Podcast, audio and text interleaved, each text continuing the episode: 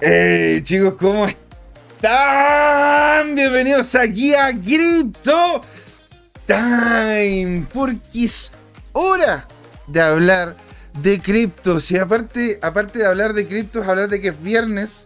Mi cuerpo lo sabe, CryptoTime lo sabe, y hemos no solamente estado viendo lo que ha ocurrido en el mercado, y vamos a hablar de hoy día sobre temas de noticias, sino que además vamos a tener una segunda parte que va a ser maravillosa, donde vamos a hablar en detalle el tema de los bots. ¿Cómo es que funcionan los bots? ¿Para qué sirven los bots? ¿No es cierto? ¿Qué es lo que se debería ocupar como bot? Anteriormente estuvimos viendo un producto en específico, al igual como en programas anteriores mostramos bot, bot muy sencillo, el bot de Binance, etcétera, etcétera, etcétera. Hay mil formas de poder automatizar tu trading, de no tener que estar ahí encima, ¿no es cierto? Viendo 24 horas, ojos rojos, estrés, canas, ¿no es cierto? Cosas que uno ve eh, en, este espécimen de acá. Así que si usted quiere automatizar, en una segunda parte vamos a hablar de la entraña misma de un bot, qué es lo que es, cómo ¿Qué, tipo de seguridad, el high frequency trading, cómo funciona, qué pasa con los movimientos, hay una dinámica diferente con los bots, cuál es la mejor manera de hacerlo. Y bueno, le mandamos también un saludo acá a Juan Limón que ya nos está hablando en el chat, los queremos leer, por favor, los queremos leer, conversen, hablen en el chat, coméntenos los que quieren escuchar las preguntas que las vamos a responder. Aquí en CryptoTime respondemos al chat, ¿sí?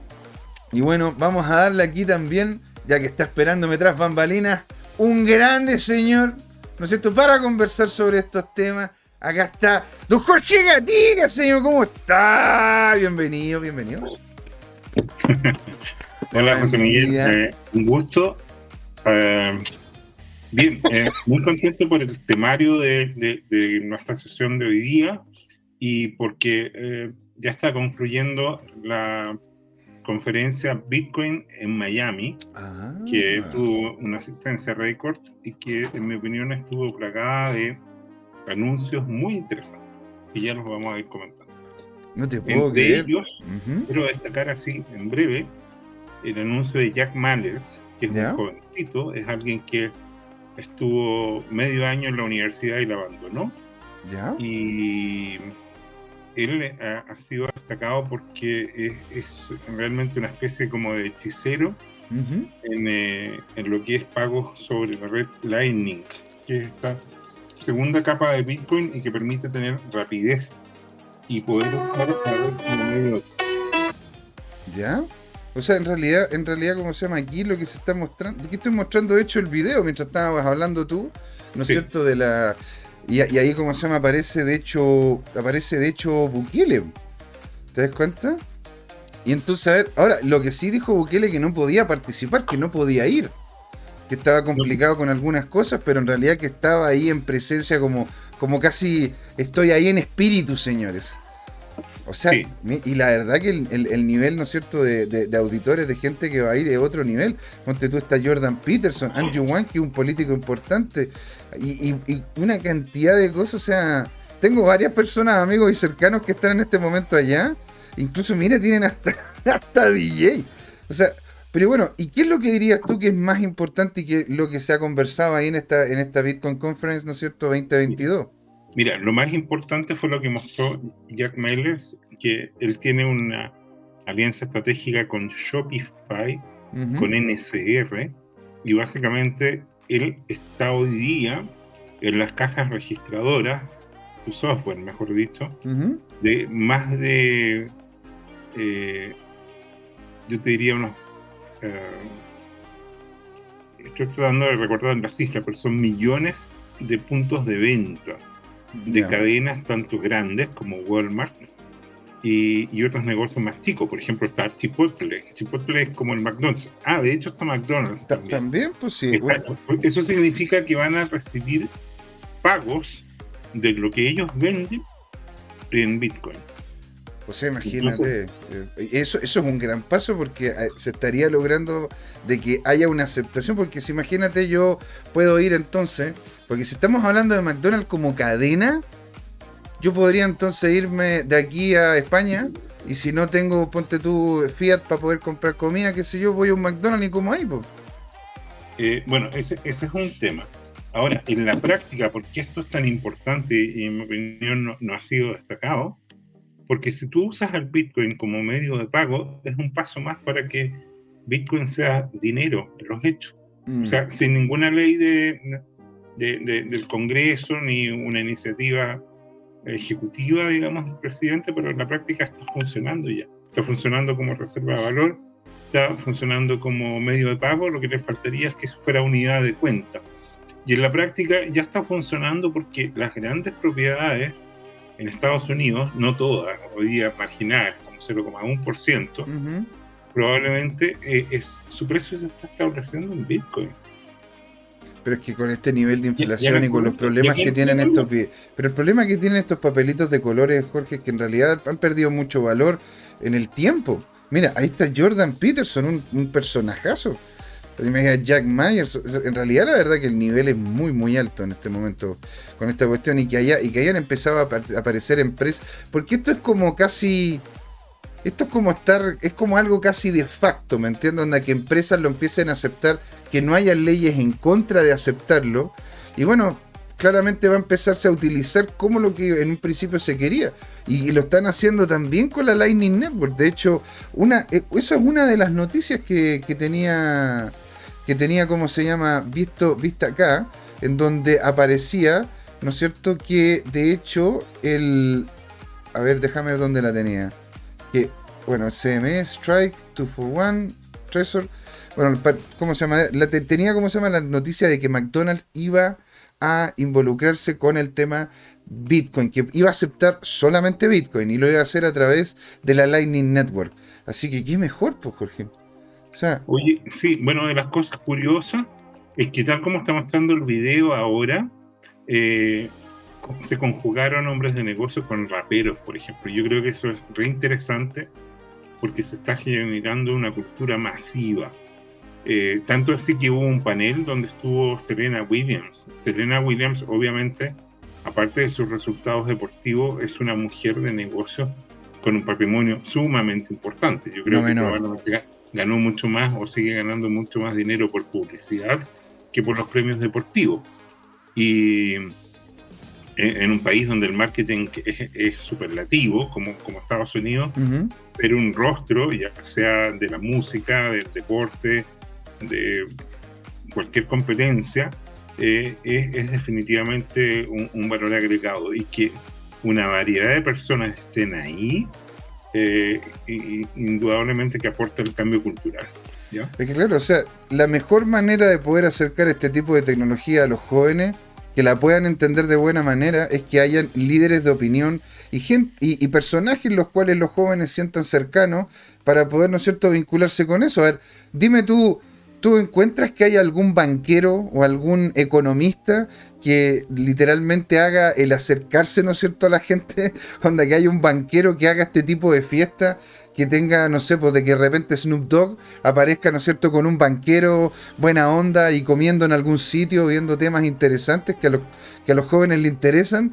La verdad que no, la verdad que no, pues, o sea, no aparece ninguno. Lo único que aparecen ahí, ¿me entendí? Son, eh, son, son gente que eh, los cabros no, que los cabros no se sienten cercanos. Entonces, este tipo de eventos son los que van determinando el quehacer mismo de la tecnología, porque si más gente la ocupa, más gente quiere entrar, y si más gente quiere entrar, más gente la ocupa, y vamos haciendo, ¿no es cierto?, como una espiral hacia arriba. o sea, imagínate la cantidad de cosas, míralo al nivel de expositor. De hecho, yo estuve conversando con Adam Back, es una persona en extremo sencilla, muy simpática, muy buena onda. Y lo tuvimos, de hecho, en descentralizado, en un proyecto anterior que teníamos. Te fijas, está la Katy Wood, el tío Jordan, está, bueno, Eric Weinstein, que claramente. Ahí está, pues tiene razón, Serena Williams. Y va a hablar, no te puedo creer, va a hablar Serena Williams sobre el tema de cripto. Tenía una aplicación, o sea, ahora, ¿qué tipo de cosas tú encuentras interesantes que se están hablando en este momento allí? Cuando me comentaste, me comentaste ya una. ¿Hay otra que tú digas esto es de peso y es bueno que la gente pueda saber que ya se esté conversando? Sí, estoy tratando de recordar eh, el nombre de, alguien importante, de, grandes inversionistas que para efectos prácticos eh, están adoptando al Bitcoin como reserva de valor. Es decir, están comprando Bitcoin para sus clientes, para sus fondos, como inversión.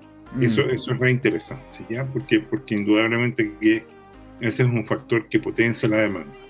Dicho eso, yo me doy cuenta que aquí hubo una jugada de ballenas, que son grandes inversionistas que le da lo mismo tener lo que fuere, y que, y que liquidaron bastante de sus bitcoins esperando una caída de precio. De hecho, el precio cayó, el precio estaba sobre los 46 mil dólares y hoy día está apenas eh, bajo los 43 mil dólares.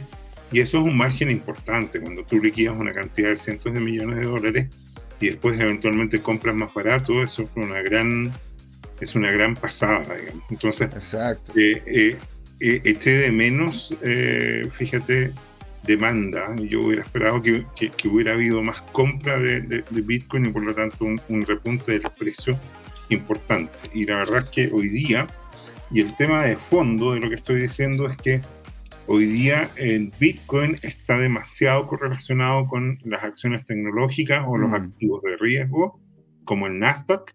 Hay una correlación que se ha demostrado que es prácticamente uno a uno eh, con la diferencia que, que el Nasdaq de repente no va a tener un crecimiento exponencial como el que podría tener Bitcoin, ¿te fijas? Ahora, yo el otro día estaba conversando con un amigo, me comentó una, lo mismo, y estuvimos hablando sobre algo que, que, a mí, que a mí, como se llama, de hecho, me llamaba mucho la atención. De que en realidad los grandes inversores, los que realmente tienen la cantidad de dinero importante para poder hacer esta compra, y digo yo inversores institucionales, no son gente que tenga un mayor conocimiento posiblemente de la tecnología, pero sí estuvo vinculado con acciones tecnológicas. Entonces, yo, esto es mi parecer, de que esa gente que está haciendo estas compras, digo yo, un Goldman Sachs, un JP Morgan y, y todo eso, al final terminan haciendo estas compras con una idea o con una comparación base a lo que podría ser el Nasdaq. ¿Te das cuenta? Porque dicen, bueno, debe ser algo similar porque es tecnológico. Y ahí es donde me imagino yo que viene esa correlación, sobre todo con, algunos institucionales que, como ponte tu BlackRock, que está comprando, y otros más, que no necesariamente tienen que conocer el, ámbito técnico del, activo para poder hacer compras importantes, porque son, entre comillas, porcentajes pequeños para ellos. Pero para un mercado que vale solo 2 trillones, ¿cuánto vale el mercado en este momento cripto, Jorge? Menos de 2 trillones. Un poco, 1,7. el tema de fondo es, que los 2 trillones son, son, Hay mucha espuma ahí, ¿ya? Porque, mm. eh, eh, o sea, hay activos como, como los, las criptomonedas más importantes, que son eh, Bitcoin, Ethereum y, y, algunas de las otras que están llegando, en que uno ve un precio consistente, pero pero en el resto, la mayoría tienen un último precio muy especulativo que puede crecer al doble, al triple, al, cuádruple, y, como Luna, por ejemplo. Y, ahora, Luna es un proyecto importante, por lo que quiero decir es que tuvo un repunte de precio y vamos a ver si es capaz de sostenerlo frente a una corrección. Y bueno, eh, el tío, el tío, el tío Do One no se ha quedado dormido en los laureles. De hecho, mira, mira lo que, mira lo que encontré como noticia. Está bien, pero espérame, independiente de, eso, que, es una anécdota, eso es interesante en el sentido que es lo que pasa, que cuando tú compras 100 millones en AVAX, lo que produces es una acción de precio importantísima, de las cuales no necesariamente es orgánica. Entonces, así como se puede disparar, también se puede desplomar muy rápido. Y eso ensucia eh, todas las cifras y, tú puedes tener eh, nominalmente un mercado cripto valorado en 2 trillones de dólares, pero en la realidad puede valer menos de la mitad. ¿Te fijas? está, inflado. Está inflado, ¿te fijas? Tú sabes eso. Entonces, eh, eh, ahora, ¿y, cuál es el problema de eso? El problema es que eso afecta eh, la credibilidad de, de, los proyectos serios, porque, porque al final las personas que no entienden mucho meten a todo en un saco. Y aquí es donde aparece eh, eh, el tema de fondo, que, dentro de ese saco, ¿no es cierto?, está el, que los tipos maximalistas como Miguel y yo decimos, mira, está Bitcoin en una categoría, están todas las otras criptos en otra. Y las criptos se te insisten en, meter como que son del mismo, pero no es el mismo. Tienen una diferencia estructural. ¿ya? Y son diferentes eh, proyectos, pues, Jorge. O sea, es como decir, bueno, podríamos decir que un Ferrari y un, y un, y un 4x4 Monster, los dos son vehículos, pero uno nos sirve para cosas que sirve el otro. Entonces no necesariamente tenemos que tenemos pensar que... Entiendo eso. Mira, de, de, las 23.000 eh, monedas que mencionaba Alonso Moyano, yo insisto que más del 98% de esos son proyectos fallidos, donde las personas en algún momento van a despertar.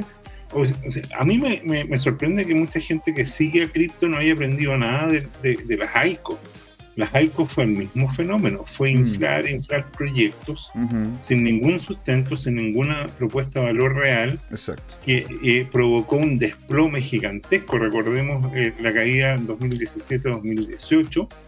Eh, y, que afectó al Bitcoin. Exacto. y, bueno, y, la gente que compró las AICO tiene bien merecido el, haber, eh, perdón por la tiene Pero, bien Jorge, haber perdido su dinero porque se les advirtió. A ver, la gente que ahora compre, ¿qué, pasó con, Monero?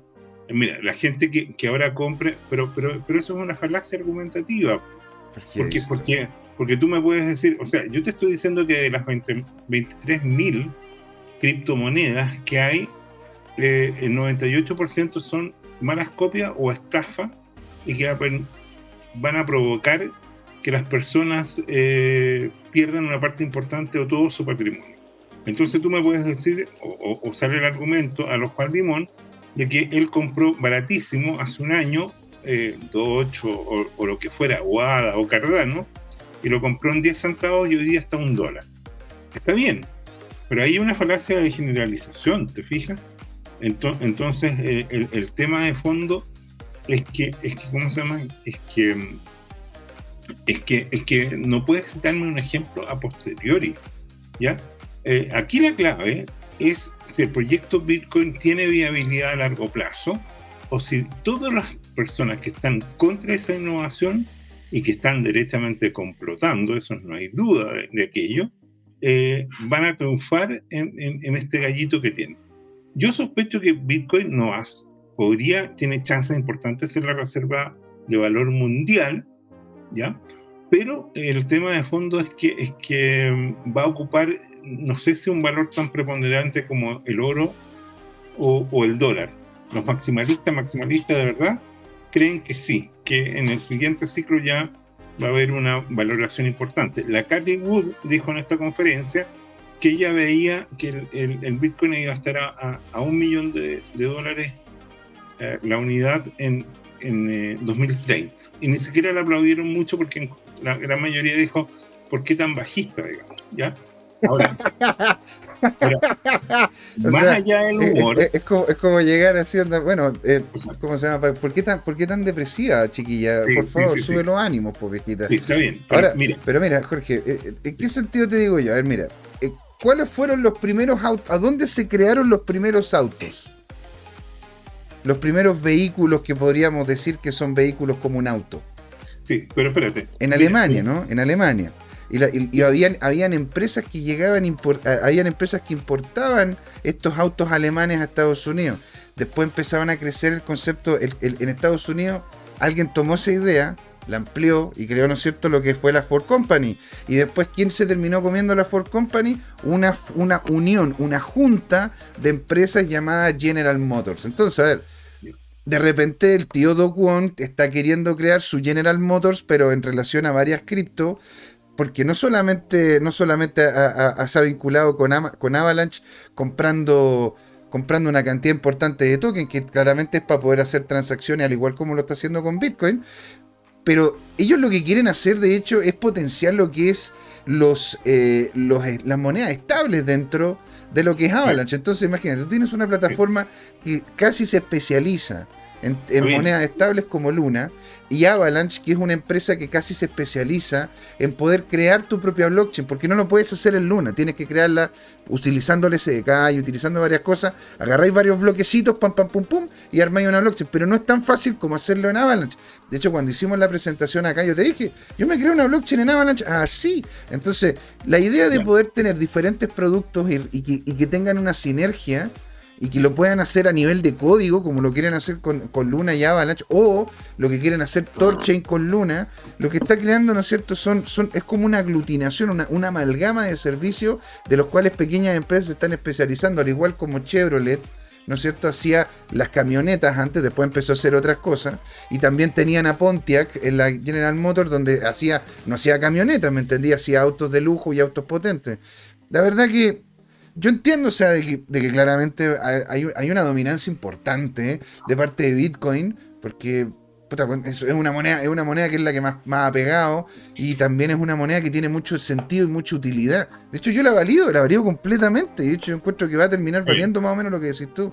Dicho eso, la verdad que a mí me encanta de que existan ¿no ciertas opciones.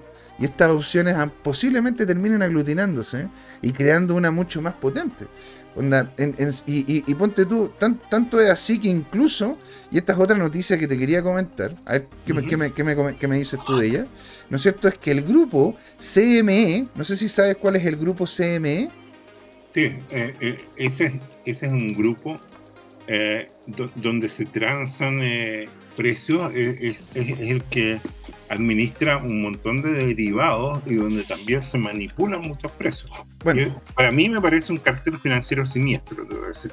Bueno, es una empresa o plataforma, podríamos decir, la cual te permite hacer transacciones de productos, pero hablando netamente, esto, esto sería como un tema commodity, están tomándolo casi como un commodity, y de hecho esta apertura de proyectos interesantes ha hecho de que ahora, de hecho CME Group empiece a tener incluidos dentro de sus índices criptográficos a ADA, a Link, a Sol y a, X, a XRP, lo cual este, en definitiva, va, lo, que esto va a hacer es que la gente que está vinculada con la plataforma CME tenga acceso a lo que son los índices cripto ahí mismo en la plataforma. Entonces va a haber un engagement, va a haber un interés.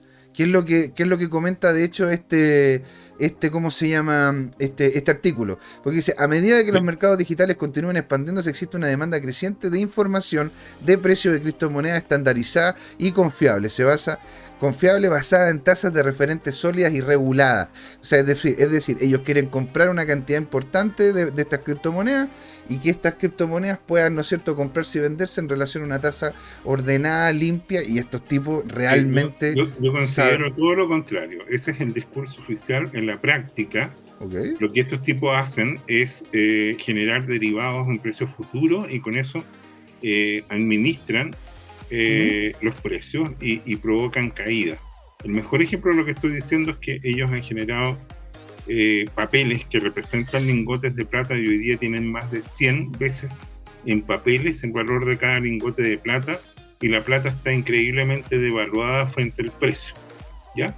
Eh, esto lo puedo argumentar latamente. Solo decir, por ejemplo, que, que esta semana la plata, se, como lo acabamos de publicar en Crypto Time, se acaba de valorizar después de mucho tiempo sumergida. Estoy hablando de un tema de décadas, pero como la inflación está disparada, lo que va a empezar a ocurrir es que el mercado de acciones va a bajar, el mercado de bonos va, está bajando ya, de hecho, van a bajar de manera importante y las cosas que no se pueden falsificar, como al final es la plata, el oro, el uranio, el té, el café, el aceite, mm. eh, los alimentos en general, o sea, los bienes, las materias primas, se van a valorizar, se están valorizando y llega un momento en que, en que simplemente tienen que cubrir posiciones y ahí se revela el verdadero precio. ¿ah? Eh, entonces, nosotros acabamos de publicar eh, efectivamente en arroba tu CryptoTime la, la noticia con, con, la variación de los índices. ¿ah? Mm. Entonces, eh, déjame leerte, a, ver si los encuentro. En el perfil. ¿Coloco aquí, el, ¿Coloco aquí el, a CryptoTime? No, te, quiero pedir un servicio. ¿Tú podrías ver en WhatsApp que tengo que, algo que coordinar por interno contigo? Pero encantado, por señor. Ahí estamos. Entonces, mira, pero pues en, sí, en sí como, como les comentábamos, ¿no es cierto?, anteriormente, algunas cosas de los bots que, pues, que pues, también me están hablando por interno, ¿no es cierto?, por Telegram y otros lados, el tema de los bots va a ser en la segunda parte, después de la transa ah. después de, ¿cómo se llama?, de la de la, de la transición. Primero, cómo se vamos a tener el primer, primer programa y en la segunda parte hacemos es, es para aclarar las dudas que están, que están apareciendo, ¿no es cierto?, en algunos de los chats. Y, y, bueno, si es que estás hablando tú, Jorge, sobre el tema de que los precios están altos y qué es lo que pueden hacer incluso economías que están en extremo deprimidas por el tema de la guerra con Ucrania y Rusia, mira la noticia que te tengo. Mira, los rusos de forma colectiva, bueno, mejor voy a colocarlo ahí, voy a traducir la pantalla, ¿no es cierto? Los rusos tienen colectivamente cerca de 130 mil millones de, de, dólares en criptomoneda, dice el primer ministro. O sea, oye. o sea, ¿qué te dice, qué te dice eso? O sea, ¿qué te dice, no es cierto, de que, o sea, esto, esto es más plata de la que rublos, me imagino yo, debe haber dando vuelta, porque. Oye, definitivamente, es muchísima plata. Mira, yo cuando vi la noticia, que también la, reprodujimos en el Twitter, sí, señor. Eh, se me vino a la mente ese meme, eh, este, este, ese peluche que dice cómo lo supo. ¿ah? ¿Usted cómo lo supo? ¿Usted cómo lo supo? Porque, o sea, mira, imagínate, esto es chico. Pero es que imagínate, Rusia sería un país ideal para poder hacer esto. Es un país que tiene, que, que las criptos le solucionarían varios problemas internos que tienen. Aparte de que aparte que están al lado de China, podía importar las cosas que están hechas ahí, ¿no es cierto? Y si lo colocáis lo suficientemente al norte, bueno, si se te llegan a calentar la GPU o la, CPU, habría una ventana. Lo único que tenéis que tener son barrotes para que no te entren los, lo, ¿cómo se llama? Los osos polares. Pero, o sea, es que sería ideal. Aparte que el valor de la energía es, es muy bajo allá. Entonces, por eso, claramente la gente está empezando a ver esto como literalmente una reserva de valor ¿Por qué? Porque a ver, el, el rublo hemos visto de forma consistente cómo le han dado como bombo en fiesta por, por Jorge. O sea, a ver, las empresas se están yendo de, allá, no están aceptando, ¿no cierto?, dinero en rublo. la el único pago que tienen en este momento ellos en rublo es el que le paga la Unión Europea por la por la necesidad de estar conectado con, con Rusia, porque quisieron, ¿no es cierto?, eliminar el tema de la energía nuclear y quisieron volverse verde y tener paneles solares en un país que con suerte tiene cinco días de sol al año. O sea, no, yo, yo a mí, a mí esa cuestión, yo cuando estuve allá yo lo veía y decía, pero ¿cuánto tiempo? Mira, imagínate en Bélgica, yo estuve en Bélgica, para, que veáis el nivel de ridiculez. Estuve en Bélgica y estuve parado con un. Estuve, como se llama? Uno cuando se estaciona en algunos lugares en Bélgica, ¿no es cierto? Uno tiene que colocar como una moneda, igual como un. ¿Cómo se le llaman a esos que uno coloca la moneda para que, para que te permitan estar estacionado ahí? Un. Un, un, parquímetro. Un ah. parquímetro. ¿Cachai? Entonces yo que llegué a colocar, le colocaba la plata en el parquímetro, pero el problema es de que el parquímetro yo le coloqué la plata y nunca me entregó un ticket. Ya. Y de repente vi y la pantalla estaba apagada. Y claro, es porque los parquímetros allá en Bélgica sobre todo en, Brujas, que es la capital, son casi todos son casi todos de panel solar. Y en Brujas casi no hay sol. Entonces no, están, todos, sin funcionar. Sí. Entonces por eso mismo, e, e, eso es lo que ocurre con la ridiculez esa. Imagínate la cantidad de rusos que manejan en este momento BTC. José Miguel, dime, dime una cosa. Eh, ¿qué, pasaría si el Bitcoin cae de los 40 mil ahora a los 20 mil dólares? ¿Tú tienes un plan? es que, a ver, es que hay muchas cosas que pueden ocurrir en, ese tramo. ¿Te das cuenta? primero que todo, que baje de los 20.000, ¿qué? ¿Mañana? De aquí al próximo mes. De aquí al próximo mes. Ah, bueno, si es de aquí al próximo mes. ¿Y tú me das por firmado que es así? ¿Que va a bajar? No. Por eso es, que, por eso es, pues, si, si yo especulo que va a bajar, lo que estaría haciendo yo, ¿no es cierto? Es que, bueno, es que yo lo que les, por lo general le digo a la gente es que independiente que tengan un activo al cual le tengan mucha cercanía, ¿sí? Ténganlo en más de algún fondo y trátenlo de manera diferente.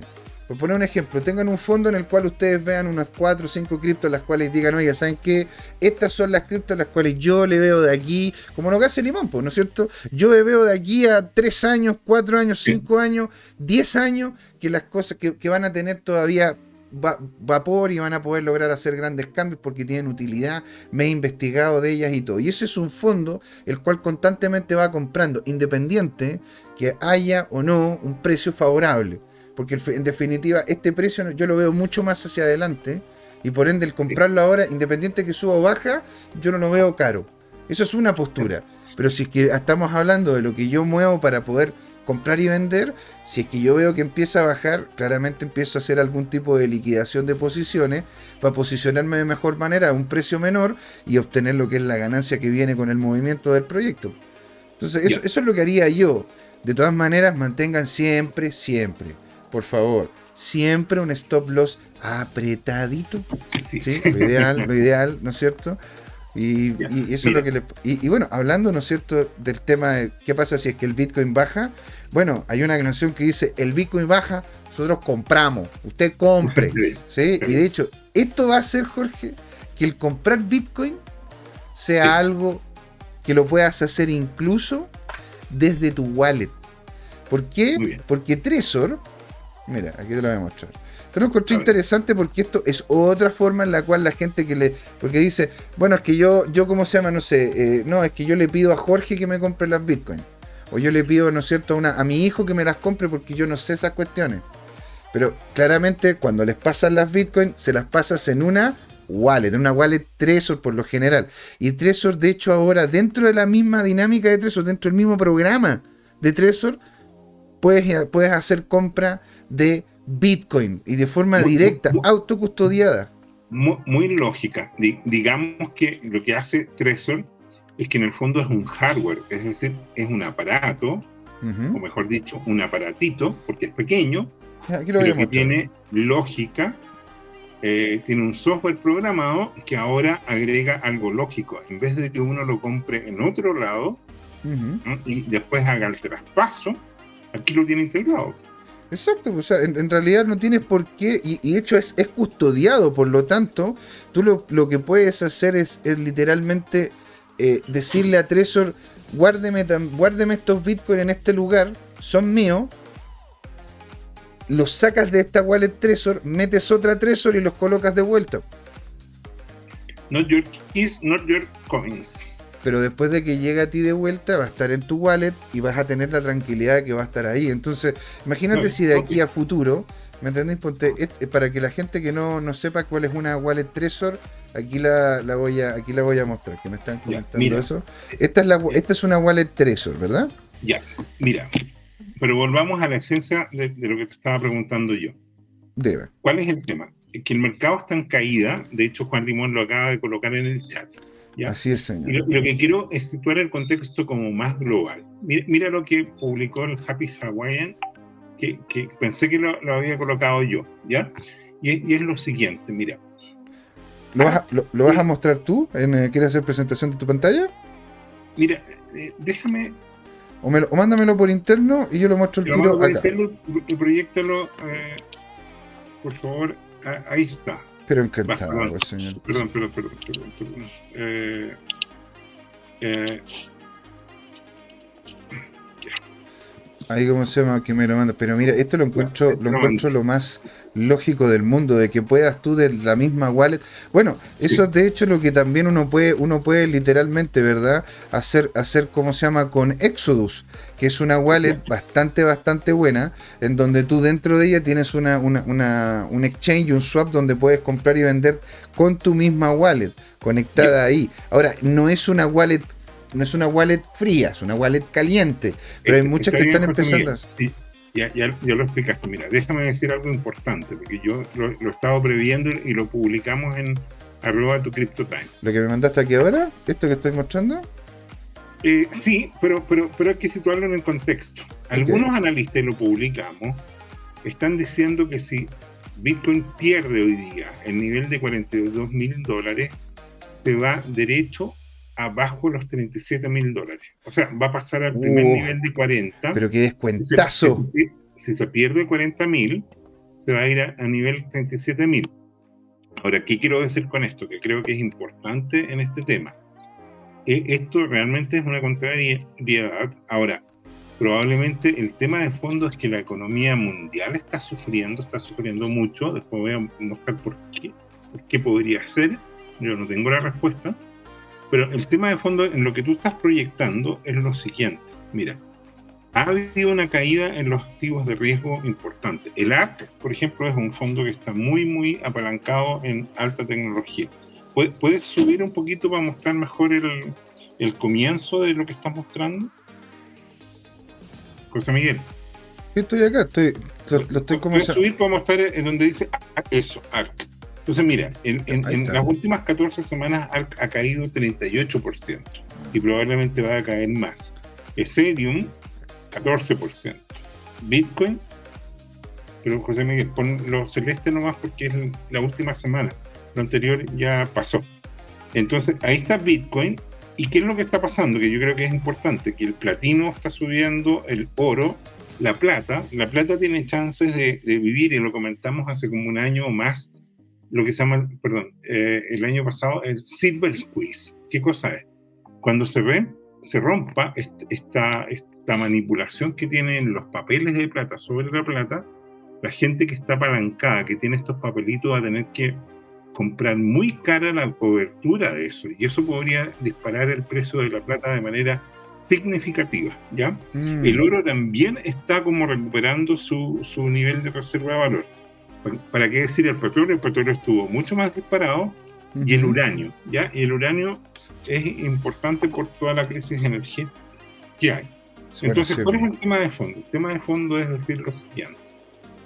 Yo soy un fanático de Bitcoin, pero eres un fanático de las cripto, pero si llega a haber este desplome eh, en los próximos seis meses, va a ocurrir que el mercado accionario va a sufrir mucho. Cuando digo sufrir mucho, es que podría ser una deflación equivalente, una recesión equivalente a la que hubo en 1929.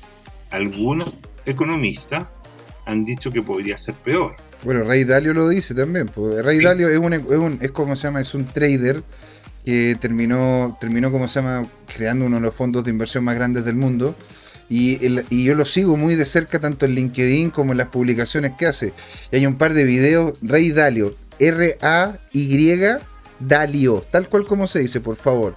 Busquen un video, el video de cómo funciona la economía y lo que estamos viviendo ahora como, como, como contexto mundial económico. El tipo, la verdad, un dios. Y él dice de que de hecho nosotros estamos enfrentando en este momento los primeros traspiés de lo que es la caída que vamos a vivir. Y lo vemos tanto con las repercusiones en las diferentes guerras, los problemas, ¿no es cierto?, en la cadena de suministro, que el mundo se está haciendo más pequeño, de que los commodities van, van subiendo de precio y que ciertos activos como bonos y, acciones van a ir a la baja. Eso es una previa a lo que, lo que en definitiva es una caída, una caída económica potente. Aparte de que eh, China se está alzando como potencia, Rusia está, está haciendo lo que está haciendo y no sabemos hasta dónde puede llegar. Y claramente en un mundo más inseguro, la gente invierte menos y eso se convierte en un ciclo, en un ciclo constantemente negativo hasta que real, hasta que todo termine calmándose o haya una, nueva superpotencia o se valide de nuevo Estados Unidos como potencia y hay un, que no sé qué pueda llegar a ocurrir a Putin, no tengo idea, pero eso es lo que se ve a mediano plazo. Si me preguntas a mí qué es lo que yo haría, yo de hecho, eh, bueno, este último tiempo, este último tiempo he ido de a poco haciendo liquidación, he ido estado, estado haciéndome más líquido. O sea, pudiendo tener más capital como para poder invertir en otras monedas, pero en sí yo hasta ahora veo, veo de que el precio se estaría manteniendo por lo menos en el mediano plazo. ¿Te das cuenta? Y dependiendo qué es lo que ocurra. Porque, porque, porque, ponte tú, aquí te tengo otra noticia que quería comentarte también. ¿Te das cuenta? Que es una noticia que yo encuentro que es, muy alentadora.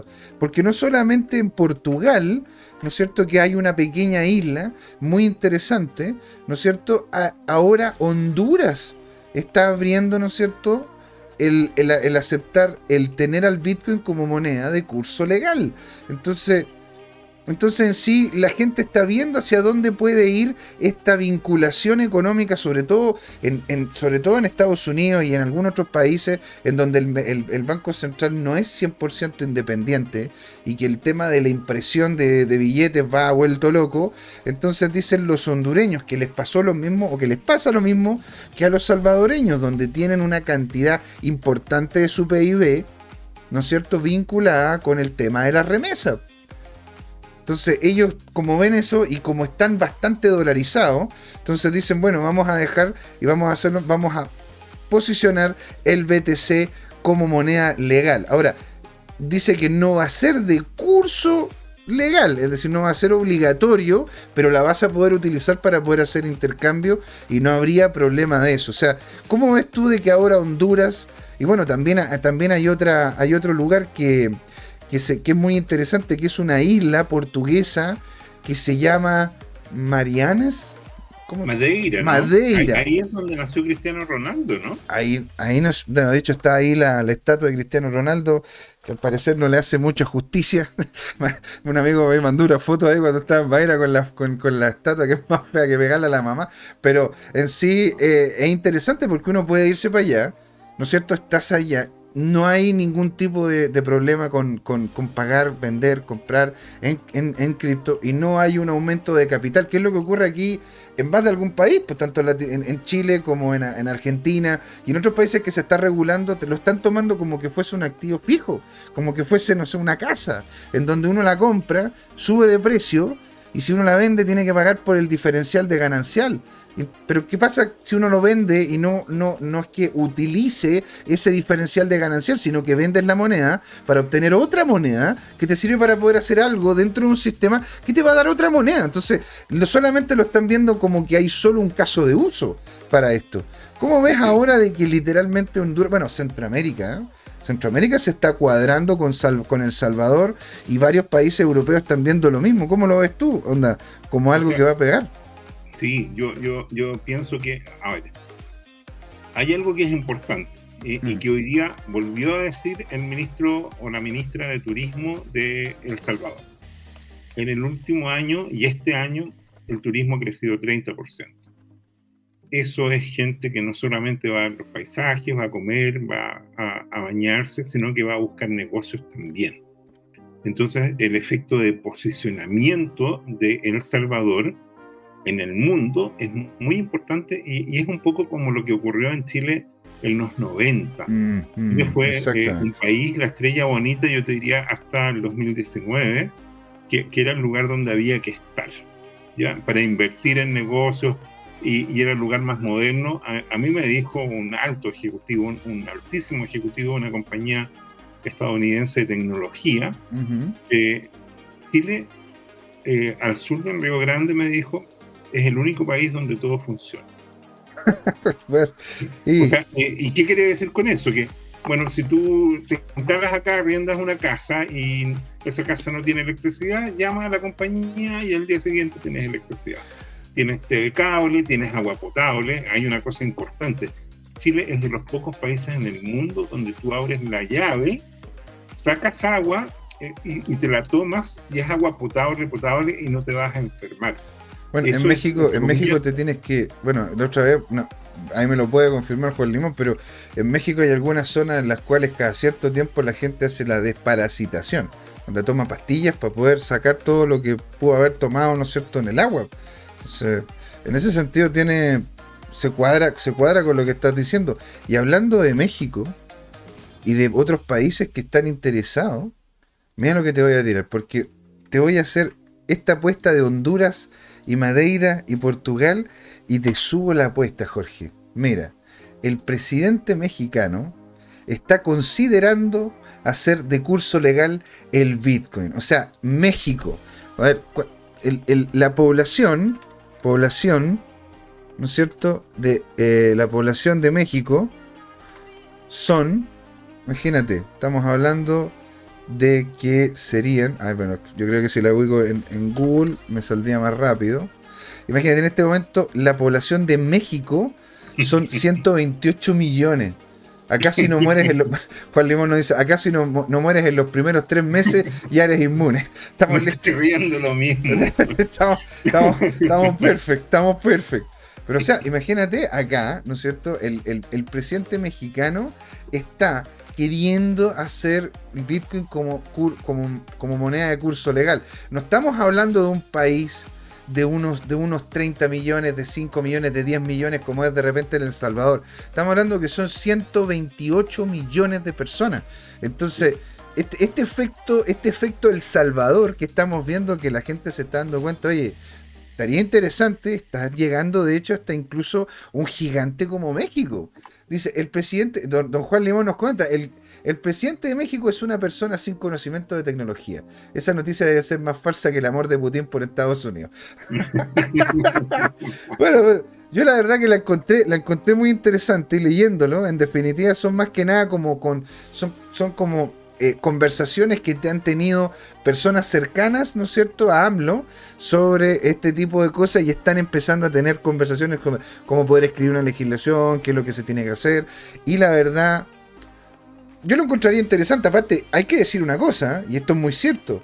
México es uno de los países que tiene la legislación financiera más avanzada de Latinoamérica, donde uno puede tener allá un banco 2.0 sin ningún tipo de problema. De hecho, estuvimos hablando, cuando estuvimos hablando de cacao, ¿no es cierto? Con cada kilo que es de Caitlin, ¿no es cierto? Está cacao con sede con C casa, que está en México. Ahí es en México y Brasil son hubs de innovación financiera sumamente potentes. Entonces, yo lo encontré interesante, ¿te das cuenta? Aparte, eso significa, según lo que comentan acá, eso significa que no hay impuestos sobre la ganancia de capital en Bitcoin. Se pueden realizar transacciones libres usando Bitcoin. Se pueden pagar impuestos y tarifas a jurisdicción, a la jurisdicción en Bitcoin. O sea, a ver aquí, no, Juan Limón, es que bueno, Juan Limón, claro, le estamos tocando la fibra, estamos hablando de su México querido allá, ¿no es cierto? Y dice, AMLO cree que los generadores... Bitcoin, no, en los políticos ni en las legislaciones. Pero bueno, ahí, ahí, ya, sí, está, diciendo que no sabe ni siquiera si es un abanico de escondido. No, eh, o sea, son opiniones, pero, pero nos desvían del tema importante. Mira, el tema importante es lo siguiente. Eh, hay una conferencia de Bitcoin esta semana, se ven cosas que pueden eh, cambiar estructuralmente al mercado. ¿Qué pienso yo que puede pasar de, lo que vi de algunas conferencias de, de analistas de la industria? Lo primero eh, que yo encuentro muy potente es, que podría haber una adopción masiva de Bitcoin por parte de las petroleras. ¿Qué es lo que ocurre con las petroleras? Las petroleras dilapidan mucho, mucha energía. ¿ya? Por ejemplo, cuando tú tienes cierto tipo de, de de derivado, por así decirlo, o desecho, mejor dicho, que son gases combustibles uh, o, una mezcla, se queman y se tira al ambiente. ¿Ya? Sí, sí. Porque no hay mejor destino. No, no, lo puedes depurar, no te sirve como combustible de avión, que es el más caro, no te sirve como combustible de, de, de, auto y, no te sirve tampoco como desecho tipo alquitrán.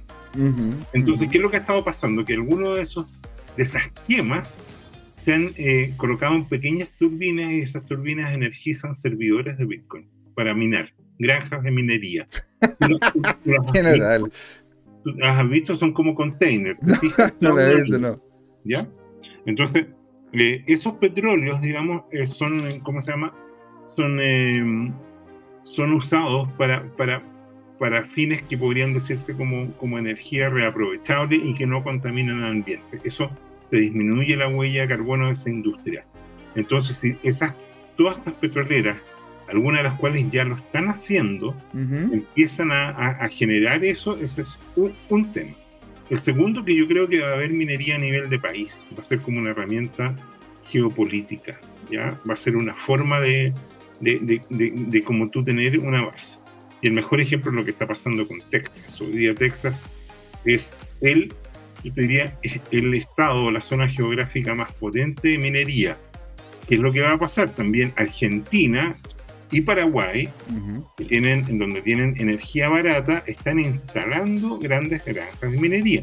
Bueno, en realidad no hemos hablado, pero hemos visto algo en el Twitter o conversaciones con amigos, donde hay eh, minería eh, muy, muy estructurada en Venezuela. En Venezuela hay granjas de minería donde tú tienes que pagar una patente al Estado. Si tú pagas la patente, tú puedes instalar tus equipos, accedes a la red eléctrica, que en algunos casos está sobreutilizada, en otros está subutilizada, pero hay lugares donde, donde tú tienes energía muy barata, tanto termoeléctrica, porque están quemando petróleo de baja calidad, como hay algunos saltos de agua eh, con, con, turbinas hidroeléctricas que, que producen exceso de energía. Hay que pensar que lamentablemente el consumo en Venezuela ha caído mucho por la emigración y porque, bueno, ya no están las grandes industrias que producían cosas. Por ejemplo, yo, tengo un amigo cercano que trabaja en una gran fábrica de, productos de aluminio.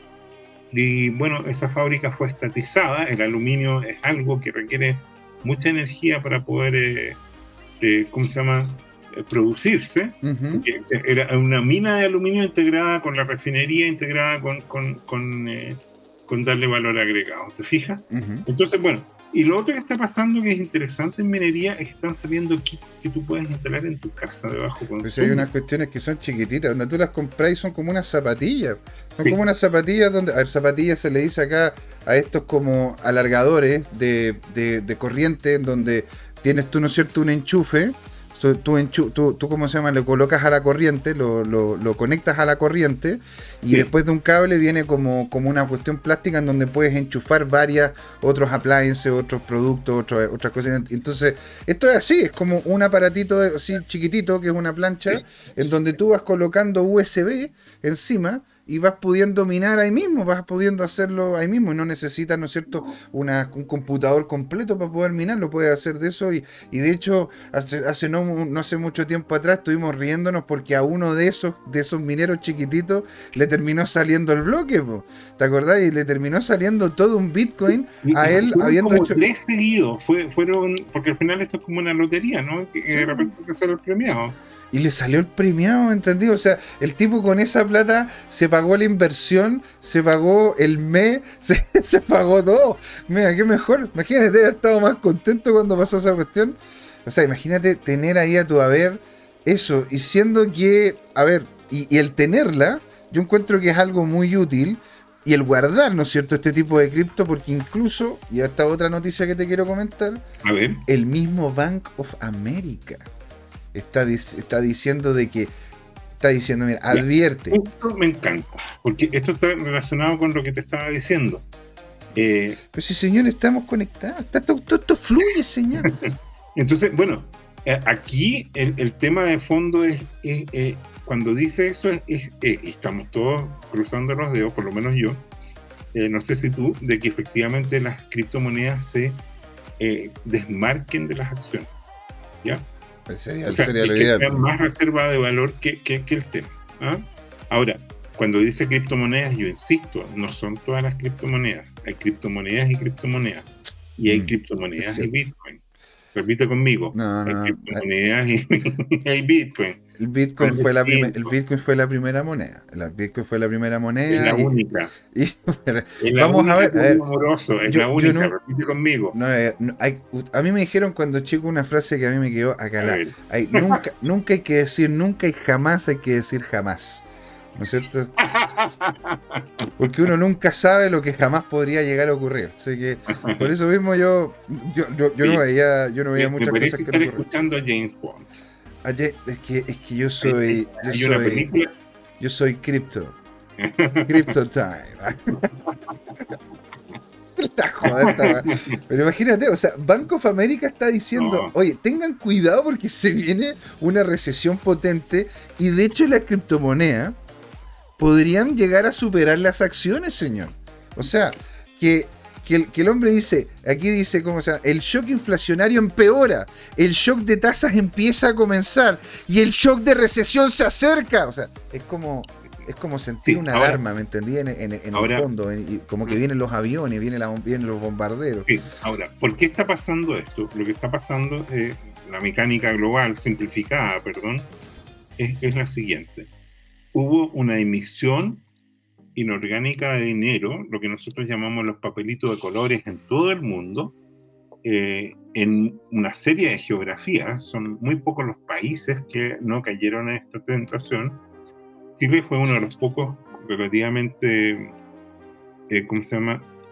Eh, responsables en que el Banco Central trató de dominar la, la inflación y sin embargo con los retiros de la AFP se produjo una inflación que hoy día nos tiene a la par de Estados Unidos. Estados Unidos está eh, con una inflación que eh, de las máximas históricas desde hace creo que 40 años que no tenían una inflación y aquí en Chile igual. ¿Ya?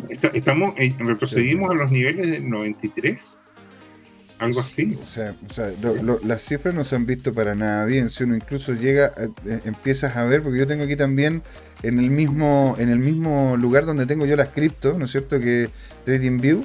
También tengo algunas acciones y tengo, ponte el, o sea, estamos hablando de que el, el Standard Poor's no está teniendo el mejor de los desempeños. De hecho, está en este momento en una columna bajista. Mira, de hecho, de hecho ¿cómo se llama? Lo, podríamos mostrar porque es muy interesante. es muy interesante lo que está ocurriendo. Y esto, y esto de hecho, ¿cómo se llama? Ahí, le coloqué, le coloqué, ¿cómo se llama? Una, una estrategia abajo en la cual según lo que viene, viene siendo, independiente de que haya en posición de compra, en lo que el RSI está aún así bajando. Está en este momento. Ah, espérate, a ver, no, este no es. Voy a mostrarte el Standard Poor's. Ahí está. Mira, ahora, ¿no es cierto? Si nosotros revisamos esto, está teniendo. Voy a agrandarlo un poco más para que se vea mejor. Ahí lo que vemos claramente, ¿verdad? Es literalmente un canalcito que se ve clarines, ¿no es cierto? El cual, incluso si, es que, si es que llegase este a tener esta estructura, diríamos que más o menos se estaría yendo para acá abajo, podría llegar a subir hasta como por acá y volvería, ¿no es cierto?, a hacer una baja más hacia estos niveles. Si hablamos de algún tipo de resistencia, que esta, la está manteniendo bastante bien, podríamos llegar incluso a los, 4, a los, a los 4.343 puntos. ¿Cachai? O sea que 43.300, eh, bueno, esto es en, cifra, en cifras del Standard Poor's. El Dow Jones se ha mantenido relativamente estable, pero igual de todas maneras está afectada lo que es la economía, la economía americana de manera muy muy fuerte. Por eso encuentro interesante de que los mismos bancos de Estados Unidos están diciendo tengan cuidado, se está viniendo una recesión están viniendo bajas importantes tanto en los bonos y las acciones. Y estamos, bueno, más que nada estamos viendo lo mismo que ocurrió en la República de Bismarck, ¿no es cierto? Estamos viendo lo mismo que ocurrió en otros países en donde se pusieron a imprimir como locos y la gente encontró formas de poder transar. De hecho, en la, República de Bismarck, de, hecho, la gente empezó a no, a utilizar las monedas, empezó a hacer trueque, volvieron a usar el oro y después cuando se terminó ordenando la economía, empezaron de a poco a darse a, volver a utilizar el, papel moneda. Pero fue como que ocurrió este nivel de inflación y, volvimos unos cientos de miles de años para atrás, antes de que existiese cualquier toco. Oye, te, cambio estas zapatillas que yo necesito por este pantalón. Y después, como se llama? Mira, tengo oro, te lo cambio por plata y después lo vendiste tú en otro lado y a después volver recién. Entonces esto va a ser un proceso largo, que es lo que dice de hecho también los videos de, del, de, Rey Dalio, que lo vuelvo a recomendar, muy muy interesante. ¿Sí? Y quiero, quiero, también, quiero también decir de que si esto está diciendo Bank of America, quiero volver porque ahora la encontré a la noticia, ¿verdad? ¿Dónde está hablando de que Bitcoin va a ser aceptado en McDonald's? Walmart vía Lightning Network. O sea, no solamente McDonald's, señor. Walmart también. Entonces, el yo poder decir, bueno, si va a ser Walmart, Walmart International, eh, eh, eh, International Worldwide, eh, Goddammit Matt Damon, yo voy a poder ir al, voy a poder ir al, entre comillas al líder de acá porque Walmart compró líder y me voy a poder comprar una vez alguna cosa en BTC. O sea, y voy a poder ir a Estados Unidos y no voy a tener que cambiar mis monedas por dólares para poder ir a comprar las cosas que necesito al supermercado y las puedo pagar si es que son baratas en Satoshi. El Satoshi, el Satoshi es como la, la, eh, es la, unidad, la unidad más pequeña que tiene el Bitcoin, que es 0,8, perdón, 7 ceros y un 1. ¿No es cierto? Es el octavo, la, octava, la octava, cifra antes de la coma. Bueno, eh, interesante. Fíjate que ya estamos cerca del quiebre. Vamos a recibir a un colega, ingeniero en computación de la Universidad de Chile, Alexis Rijo, señor. Que nos va a hablar detalles sobre los bots. Mira, qué interesante, porque en realidad, bueno, nosotros hemos tratado el tema de los bots anteriormente, pero no los habíamos tratado con una persona que está haciendo un bot. Es diferente, pues, me imagino, para poder comentar, para poderle preguntar a él todas todas las cosas referentes a cómo lo hizo, por qué lo hizo, qué encontró bueno, qué encontró malo, qué otros bots hay. Todo eso y más. Vamos a verlo a la vuelta. Sí, bueno, hay, una última cosita para poder llegar y comenzar. Chantesán nos comenta, si hay una recesión, o pase lo que pase, prefiero tener una empresa como Walmart en vez de ETH. Bueno, sobre gusto, señor, no hay nada escrito. Lo decía, lo decía porque Jorge, ah bueno, Laporta comentaba el, tema que si es tan bueno BTC porque existen otras cripto, y se eh, era la moneda. Ah bueno, ahí el señor Laporta, ¿no es cierto? Está...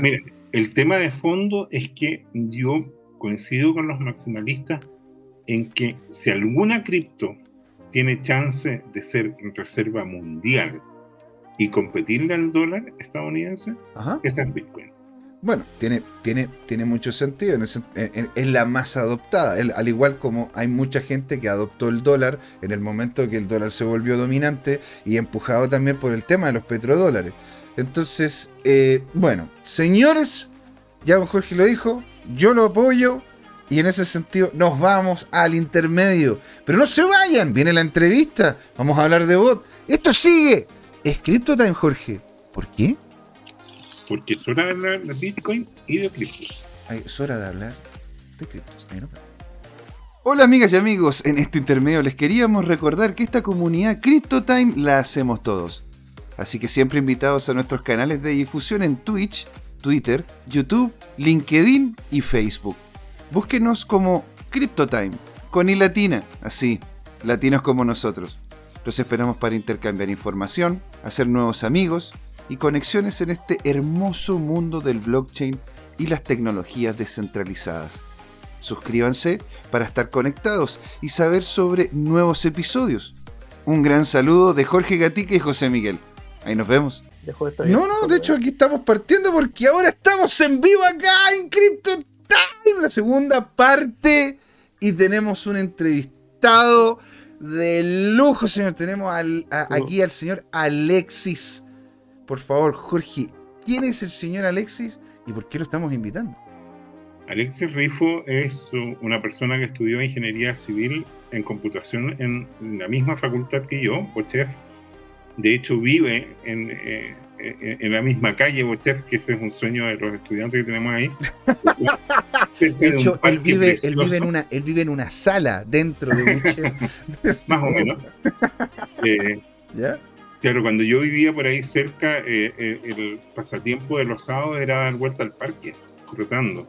Hubo un tiempo que era mm. joven y delgado y lo daba rápido. Sí. Me acuerdo que competíamos sobre quién la daba más rápido. Eh, bueno, pero yendo a lo importante, él es un desarrollador, experto técnico y, también yo te diría en dirección de proyectos, ha dirigido una serie de equipos eh, para desarrollos principalmente sobre Oracle, pero también ha dirigido otros proyectos en visualización de datos con Power BI. En el fondo, para resumirlo, eh, yo sospecho que podríamos decir que es un líder de, equipo y también un desarrollador full stack. O sea, es un peso pesado de, del software. Y bueno, lo más importante es que él lideró un equipo de cinco personas que hoy día tienen un bot, eh, del cual la presentación comercial la hizo la semana pasada un colega de él, eh, Miguel, y, bueno, eh, como, como habían algunas consultas respecto a, por un lado, la arquitectura de la solución, por otro lado, la lógica o los algoritmos que puedan estar funcionando, es que lo trajimos para que nos cuente un poco sobre los, detalles, pero antes que eso me gustaría, Alexis, ¿cómo, empieza a ocurrir mm. eh, el que ustedes ven una oportunidad en el desarrollo y, cómo se juntan como equipo? ¿Cómo conjugas tú a todas estas personas? Si es que, eres tú o, algún panel eh, que, que tengas, y digan, ¿sabes qué? Nos vamos a dedicar a hacer este software que hoy día, dado que estamos haciendo esto de manera casi manual, casi artesanal, vamos a ir automatizando ciertos procesos. Claro, lo que pasa es que mm, nosotros comenzamos a, digamos, a tener cierta relación con respecto a las criptomonedas por allá por el 2018, ya después del, digamos, la locura de la BTC. Sí, de la, de la THBTC, de, noviembre del 2017, ¿cierto? Inclusive por ahí Chaucha tuvo algo que ver. Y bueno, llegó, llegó, llegó a ver nivel, ¿ah? Llegó nos, nos, atrajo, nos atrajo a varios. Entonces, Hoy le mandamos un saludo a eh, César, un grande de la, de la, de la industria aquí también. Exacto. Y bueno, después, eh, a través de un grupo que se, que se armó, que se llama Criptochartismo, compartíamos varios análisis, era harto criptomoneda en ese momento.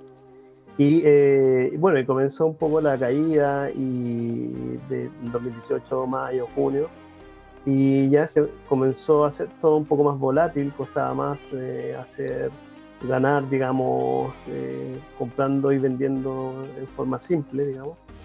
Y, y ahí, eh, ahí nos empezamos a, a, juntar o a conversar sobre la idea de automatizar el trade dentro de las criptomonedas. Ya, o sea, generar tus propias estrategias de, de inversión, pero en forma automatizada, por un hecho simple que siempre pasaba que tú comprabas una moneda, te vas va todo bien, de acuerdo a tu análisis, y al otro día estaba en el suelo. Entonces, eso era lo típico que pasaba. Welcome to my life. claro. Welcome to my life. Bueno, cuando de repente uno llega y dice, no, pero es que esto va para allá, esta noticia, esto y lo otro. Uno, uno dice, a ver, acaba de comprar cerca de 5.000 bitcoins, ¿me entiendes? La fundación, eh, la fundación Terra que el tío, el tío Duwan. Y, y, aún así el precio sigue bajando. Entonces uno dice, pero a ver, si está todo, está todo dándose para allá, ¿qué es lo que está haciendo que termine bajando? De repente son grandes ballenas que están haciendo liquidación, sobre todo si es que están esperando, están haciendo la, estructura de, de, de, de ¿cómo, cómo, se llama esto cuando uno está, están entendiendo las ballenas, Jorge, era de distribución. Distribución. Distribución, sí, para, acordarme. Entonces, claro, y, de repente, claro, te levantáis en la mañana y tú decías, a ver, ¿cuán, ¿cómo me fue hoy día en la noche? Y de repente uno se levanta y te sacaron el tiro. duraste menos, duraste menos que, un, que, no sé, pues, que un suspiro ratón. Nada, salió así. Exacto. Bueno, el tema es que eh, en, el, en a mediados del 2018, eh, con Camilo, con uno de nuestros eh, asociados, digamos, eh, tuvimos la idea de generar un grupo aparte, pero que estuviese dedicado solamente a testear un montón de herramientas que habían en el, en el ecosistema, ya herramientas boot que estaban un poquito en pañales, otros boot que estaban más desarrollados. Y la idea era juntarse entre varios y no que uno quemara su, su dinero probando un boot, sino que entre varios ir probando distintas, distintas opciones. ¿ya? Y estos, eh, bots que revisaste, eh, ¿cuáles fueron ¿Qué cosas viste que son que fueron interesantes, que pudieron tomar, cosas que tú te das cuenta, no sabes que esto, esto la verdad que no, no, no, no, nos llamó la atención, digo yo, para poder entender qué es lo que en este momento en el ecosistema de los bots hay y en definitiva qué es lo, qué es lo que encuentras tú importante para también hacer un bot puntual. Sí, mira, eh, partimos nosotros probando un bot muy prometedor, entre comillas, era, se llamaba Profit Trailer, ¿ya? Y eh, lo, lo, probamos y, y claro, eh, el enfoque de ello era captar mucha gente que les pagara su membresía. Ya, eh, tenía toda una herramienta muy, muy profesional, una, una UI que era bastante atractiva, hacía bien sus trades y todo, pero no estaba preparado para un mercado que estuviera en escalera descendente. Eso quiere decir que mm. ellos, por todos los motivos, y por un tema, no sé si de, de ¿cómo se llama?, de, de publicidad o, una forma de presentarse, eh, las posiciones no las soltaban con un stop loss, sino que practicaban mucho la recompra y el DCA que, se llama. Entonces, ¿qué pasó? Que al final, después de unos meses, las posiciones terminaban en el suelo. Porque eh, generaban todas las recompras que estaban configuradas. Bueno, hay uno configura todo en realidad, cuántas recompras hacer y todo parecía muy interesante porque uno seguía un poco el precio y alguna pequeña subida eh, lograba salir en positivo, ¿ya? pero al final, ¿qué pasó? Que la experiencia dijo que después de tres meses estabas en las mismas monedas que llevabas hace dos meses atrás y todavía no te lograbas recuperar. En el fondo era como compra y recompra en escalada descendente y eso era pérdida segura. Mm. Eh, pero el boom nunca mostraba que estaba haciendo una operación en negativo. Pero si tú ibas, ahí era, era terrible los porcentajes que tenías dentro del boot. Ya, entonces, bueno, eso ya lo dejamos de lado, empezamos a ver otras alternativas. Eh, el año siguiente probamos uno que se llama Scavenger, por ejemplo, que ya trabajaba en un ambiente, eh, digamos, de margin eh, en, en, BitMEX, ¿ya? Ese boot era bastante entretenido, digamos. Trabajaba apalancado, con un leverage bastante alto a veces. Ah, ya, la mecánica que La esa, mecánica esa que onda. tenía- Esa. Sí, de hecho, eh, el- la recomendación era tener dos cuentas, una para trabajar todas las posiciones short y otra para trabajar todas las posiciones long. Mm. Y eh, lo probamos y al principio eh, ahí el ideal era que el BTC estuviese lateral y que no se mandara ninguna bajada o subida fuerte, porque ya sea una subida fuerte eh, te mataba, te quemaba la cuenta en short y una bajada fuerte te, te mataba la cuenta en long. Entonces, eh, al principio parecía un, un tema controlado por ellos, porque la publicidad también decía que tenían manejo de riesgo y bla, bla, bla, bla. Ujú. Pero hasta que un día Bitcoin subió de 4.000 a 5.500, creo, por ahí por el año 2020 o 2019, cuando se empezó a pegar eh, la subida después de la bajada que tuvo a los 2009. Y se pegó esa subida en una noche. En la subida mató y quemó la cuenta en short. Y al otro día me desperté y se había quemado el long porque había hecho la corrección rápida. Y tenía dos cuentas quemadas. Oh, Hasta ahí llegó todo. eh, ahí, ahí llegó la prueba. Por lo menos eh, eran cuentas de prueba y, y era un capital limitado. Sí, bueno, se, Y perdieron, no- se perdieron unos 2 o 3 BTC, una cosa poca, una- una- Claro, un detalle nomás, no pasa nada. Entonces, eh, después de toda esa experiencia traumática, digamos, porque era como que uno se entusiasmaba, porque por fin había encontrado una herramienta que, que realmente generaba profit, al final todo lo que es a corto plazo termina siendo eh, peor, digamos. ¿ya?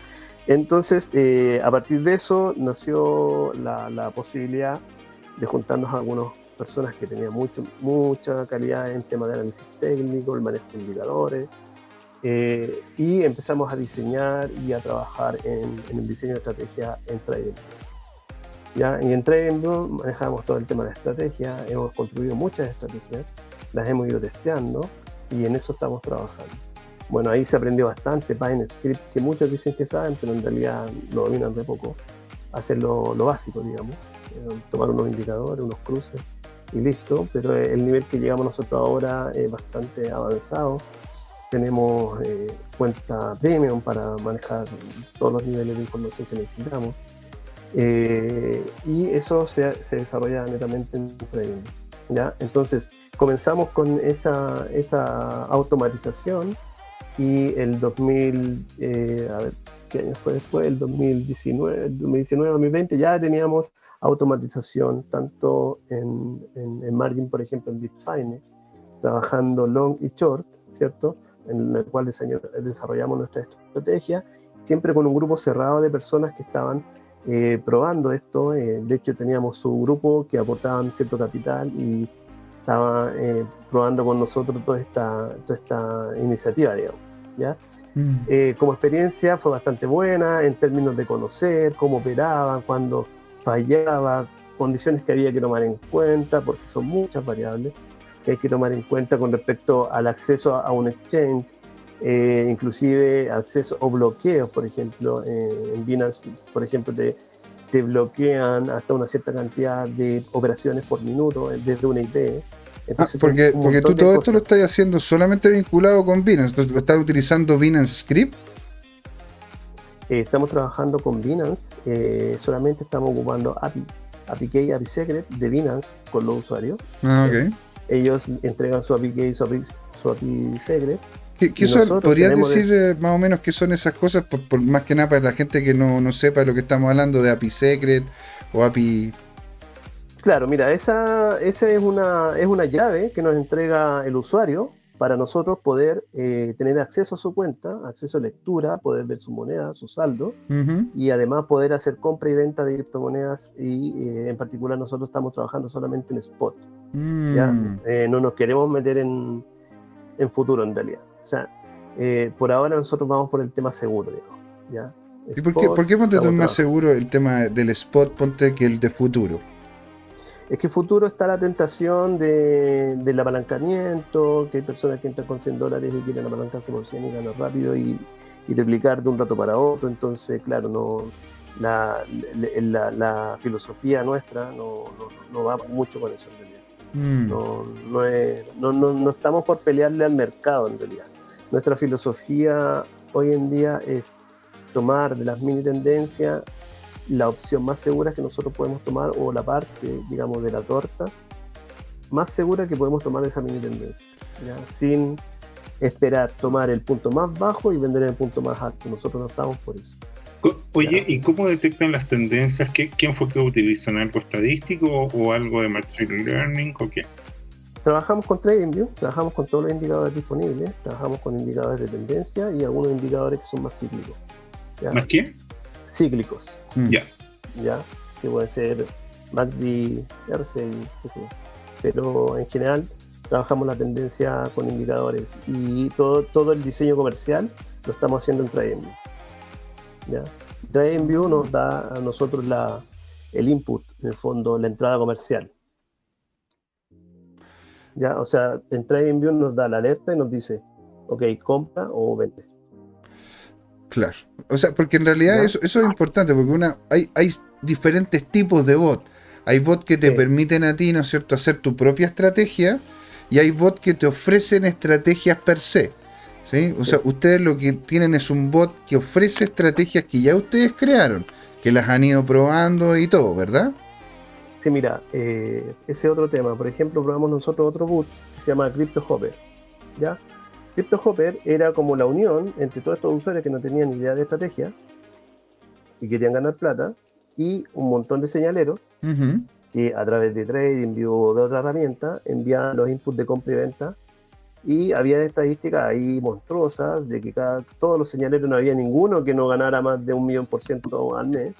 Mm. Y los, usuarios entraban y compraban esas suscripciones. Claro. Y no, era terrible. O sea, tú metías ahí, compraba, compraba, compraba y decías, pero ¿por qué estás comprando tan, tan eh, desordenadamente? Y, y, era pérdida segura eso.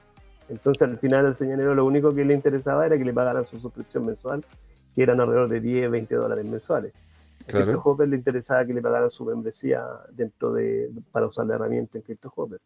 ¿Ya? Entonces, en el fondo, el boot, eh, el boot en sí, como herramienta, como robot, eh, la misión básica es conectarse a un exchange y ejecutar operaciones de compra y venta. Mm. Ese, es lo, ese es lo básico del boot, ¿ya?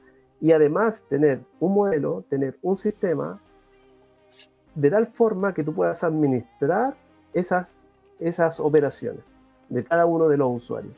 O sea, no sacas nada con poner una, operación de compra si tú no, no, eres capaz de poder monitorear en qué va esa operación. Y si ya tienes que cerrarla porque en realidad cumplió tu stop loss o en realidad recibiste una señal desde fuera, desde TradingView que te dijo ya, ok, la tendencia se acabó, hay que cerrar esta operación. Entonces tienes que tener todo un modelo por usuario que esté, que esté siguiendo esta, esta estrategia. ¿ya? Entonces, mm. ese, ese es un boot, en el fondo nosotros mismos cerramos el proceso, porque en algún momento nosotros teníamos nuestro boot, estaba abierto, cualquier usuario se podía inscribir, cualquier usuario podía tradear a través del boot, y cualquier otro usuario podía seguir a ese otro usuario que tradeaba con el copy trade. Ah, podía hacer hacerle sombra. Ah, claro, claro, copy trade, claro, Copy trade. Entonces, ¿qué pasaba?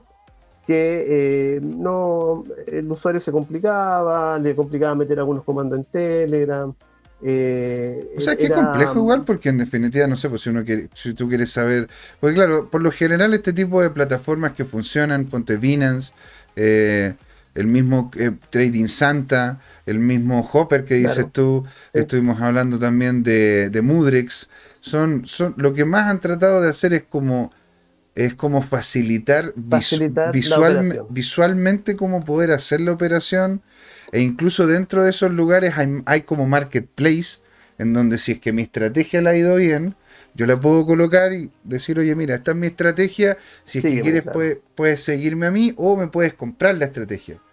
¿Te fijas? Entonces, eso, entonces ustedes lo, ustedes entonces nosotros unimos todo eso, nosotros unimos todo eso y el usuario ahora en realidad eh, puede inscribirse y lo único, lo único que tiene que saber hacer es eh, mantener una cuenta en Binance con dólares. Nada más. El resto, el boot lo hace. De hecho, el boot se encarga de mantener cierto porcentaje de BNB para ahorrarse un poco gastos en comisiones por el número de operaciones. Eh, el boot se, eh, se preocupa de eh, hacer la compra, de hacer la venta, el seguimiento, todo. O sea, yo, es este como plug, and play. Nada, es un plug and play. Plug and play, o sea, yo llego... y dijimos esto es para una persona que no se quiere complicar, quiere poner una inversión controlada de acuerdo a su, a su capacidad y lo quiere dejar ahí y no quiere estar preocupado del precio del, Bitcoin, no quiere estar preocupado de eso. Y el boot va a hacer todo, toda la tarea y además está hay todo un equipo detrás que está pendiente de, esa inversión. Porque nuestro objetivo, así como nuestras propias cuentas, es lograr que en el largo plazo todos tengan un, rendimiento positivo en realidad. ¿Es un, bot, ¿Es un bot que está pensado para largo plazo o es un bot que está pensado para hacer pequeños trades por segundo? Porque podrías explicar la diferencia en lo que es el high frequency trading y lo que es el trading como tradicional que estaría haciendo, ¿no es cierto?, tu bot, o sea, el bot que están creando ustedes. Claro, lo que pasa es que nosotros, nosotros no estamos trabajando, por ejemplo, en time frame de, no sé, de un minuto, cinco minutos, donde uno va a buscar un pequeño impulso que en realidad siempre te pilla en contra y va saliendo con no sé cuántas operaciones y ahí tú estás buscando objetivos de 1%, 2%, mil operaciones. Lo que nosotros estamos buscando acá es tomar eh, entrar, podemos entrar varias veces, podemos tener muchas malas, pero cuando tomamos una tendencia, le sacamos todo el provecho posible. Y si, si la operación sale 70% a favor, perfecto. Y si es el momento de salir porque la tendencia se acabó, se sale. En el fondo, al final todo es numérico, porque eh, lo, que, lo que prevalece en el mediano y largo plazo es el ratio de tus operaciones negativas versus las positivas. En el fondo, eh, no tienes ningún problema en tener 10, 30 operaciones negativas en realidad las positivas eh, finalmente te hacen ganar mucho más de lo que perdiste con las negativas. Eh, eso es lo que nosotros trabajamos. Mm. Y en, las estrategias vas, guardando el rendimiento histórico de algunos pares y, vas reemplazando tu portfolio, ¿cómo lo haces? No, lo que pasa es que el sistema en sí es un poco más complejo. Mira, tú tomas una estrategia para un par y podría decir, ya sabes que yo le voy a dedicar X capital a este, a este par y lo voy a hacer con una metodología de, de, interés compuesto en la cual yo le asigno mil dólares y cada vez que hay una entrada en este par, él entra y sale y al final lo que yo veo es que el rendimiento para ese par en el largo plazo sea positivo. Eh, nosotros en, en, esta primera instancia estamos preocupados de que las estrategias que nosotros diseñamos se cumplan a la perfección. O sea, que si la estrategia dijo entrar, que genere la compra, si dijo salir, que genere la venta. Estamos preocupados de eso, que, ande todo, pero como reloj y se cumpla lo que se estimó de acuerdo a los backtests. ¿Ya? Em, eso, no sé qué. Bueno, eh, eh, a mí me, hay, una pregunta que de hecho nos hizo el señor Juan Limón la, vez anterior sobre un tema técnico, es el tema de la seguridad cómo es la conexión que generan ustedes, porque claro, o sea, yo te voy a pasar la API, que es como un poco más la llave que puede abrir, ¿no es cierto?, el, lugar donde yo tengo, eh, donde yo tengo, ¿no es cierto?, los dólares, los fondos, ¿me entendéis? Que es Binance. Ustedes, ¿cómo, cómo, ¿cómo has visto tú el nivel de seguridad de otros bots? ¿Cómo es que lo hacen ellos? ¿Y, cómo es que lo hacen ustedes? Sí, mira, eh, las API tienen ciertas propiedades. ¿ya? Y nosotros en el, en el, en el, paso a paso para que puedan configurar sus API, le damos las indicaciones de que ellos tienen que seleccionar las opciones que están dispuestas para hacer un trade, pero no podamos transferir dinero, no podamos hacer eh, operaciones en, otra, en otros ambientes, ¿cierto? Como margin o qué sé yo. Y, eh, y, eso, o sea, nosotros solamente pedimos acceso a lectura y acceso de compra y venta en Spot. Ya, mm. Spot y margin dice, pero no en futuro, digamos. Y eh, eso por un lado, por lo tanto está restringida las operaciones que nosotros podemos hacer dentro de la cuenta. Y por otro lado, todo lo que es API Key y API Secret, nosotros lo tenemos guardado pero encriptado. ¿Ya? Nada, nada queda libre al acceso de, de, cualquier persona. Aunque alguien fuera muy experto y se pudiera meter a la base de datos, va a haber puro garabato en realidad. Ah, o sea, nadie va a ver mi. Es que eso, eso es lo que por, ponte tú, por lo general la gente dice: alguien va a ver mis llaves, yo voy a estar en peligro, onda, eh, no sé, pues, onda, puede ocurrir de nuevo un BitConnect, no, no, no sé, podría llegar a ocurrir un BitConnect, o sea, son, son, son preguntas que me imagino yo que más de alguna vez ustedes han tenido que tratar sobre el, tema, bueno, ustedes están jugando con mi plata, ¿qué va a pasar con eso? Claro, mira, eh, eh, además de esos dos aspectos de seguridad, ¿cierto? Hay un tercer aspecto de seguridad que tú en la API puedes configurar las las eh, IP a las cuales tú, como usuario, le das permiso para que se conecten a hacer estas operaciones. Mm. ¿Ya? Entonces, nosotros en este momento tenemos libre de IP a todos los usuarios porque estamos en una etapa de, medición de la escalabilidad. Una vez que se haga esa medición de la escalabilidad, eh, vamos a entregar la lista de, la lista de IP nuestras a los usuarios y la configuren. Porque hasta ahora no podemos decir, mira, tengo hasta 100 IP, eh, porque tendría que crear 100 máquinas en Amazon, y estas son todas las 100 IP posibles que tú tienes que configurar. Sería un poquito tedioso para el usuario, porque yo creé esas 100, 100 IP. Pero si de pronto eh, llegamos a un, a un número determinado de máquinas necesarias para poder eh, ejecutar todas las operaciones y que no, que no sobrepasemos el límite por IP de, de, Binance, de carga, eh, con eso ya tendríamos la lista de IP definitiva y con eso ya se lo entregamos al usuario. Y bueno, si el usuario quiere sentirse más seguro, eh, agrega esta IP y no va a tener ningún problema. Porque están encriptadas, tienen pocos permisos, están, están acotados y además las IP por las cuales pueden llegar a, esa, a, esa, a esas cuentas están restringidas por ellos mismos. Mm, interesante. Y bueno, y, una de las cosas que también te quería preguntar, eh, si no está hecho, no está hecho, ¿no es cierto?, con Binance Script y está trabajando directamente con Binance, ¿cómo crearon el bot? ¿Tiene algún core de algún de, algo en especial? ¿Ustedes tomaron un core, un, core que existía ya, lo trajeron ustedes y lo modificaron? ¿Cómo fue la construcción, digo yo, para, para los que no, mira, lo que nosotros ocupamos es la, la eh, las APIs de Binance, las que ellos disponibilizan para, para, el lenguaje que nosotros estamos ocupando. En este caso estamos ocupando los de JS para conectarnos a Binance y hay APIs que ellos tienen implementadas para conectarse y hacer las operaciones. Operaciones de compra, de venta, de consulta de, de, saldo, eh, incluso para extraer los tickets, o sea, los valores. Eh, recuerda que nosotros estamos monitoreando el precio cada 5 segundos, ¿cierto? Nosotros cada cinco segundos tenemos todos los pares actualizados. Entonces, eh, hay una carga ahí que nosotros tenemos que distribuir en, todas las máquinas de tal forma de no sobrepasar, porque si no, Binance te, te banea. te, bloquea la máquina y listo, ahí llegó tu máquina, tienes que quedarte otro. Y son los problemas que no queremos entregarle a los usuarios, en realidad. Ellos no tienen por qué saber de eso, en realidad. Mira, buenísimo. Bueno, y también hay otra cosa que hay mucho, porque hay, yo he probado un montón de bots, y de hecho tengo los míos también, algunos andan en, ¿cómo se llama?, en, TradingView, de hecho también he picado algo de código en ese sentido, desconozco lo que, lo que es el Binance Script, la verdad que no me he metido mucho más allá, pero una de las cosas en las cuales yo encuentro, le encuentro mucho valor a un bot, es el poder hacer lo que se le llama el backtesting o las simulaciones. Ponte porque hay, ponte uno de los bots que nosotros mostramos que era Mudrix, que era muy interesante porque podíais simplemente hacer como cajitas y las ibas conectando y toda la cosa. Una de las cosas que me gustó es que de hecho dentro de la versión gratuita, que no ocurre en todos lados, ¿ah? porque ponte tú en 3 comas no, en Grasshopper tampoco, el, poder hacer el backtesting de forma gratuita, dentro de lo que es la, versión gratuita del programa. Ustedes pueden hacer... ¿Ah? El trading en papel, digamos. Claro, o sea, poder llegar y hacer el, pues si nos puedes comentar lo que es el backtest, lo que son las simulaciones, dentro de lo que es un bot, cómo es que se, cómo es que se podrían hacer y las experiencias que has tenido con eso. Claro, mira, lo que pasa es que nosotros no tenemos la carga de baja histórica de datos dentro del bot. Esa carga no la hacemos. ¿Por qué? Porque nuestro partner, digamos, eh, para generar las estrategias comerciales es Trading.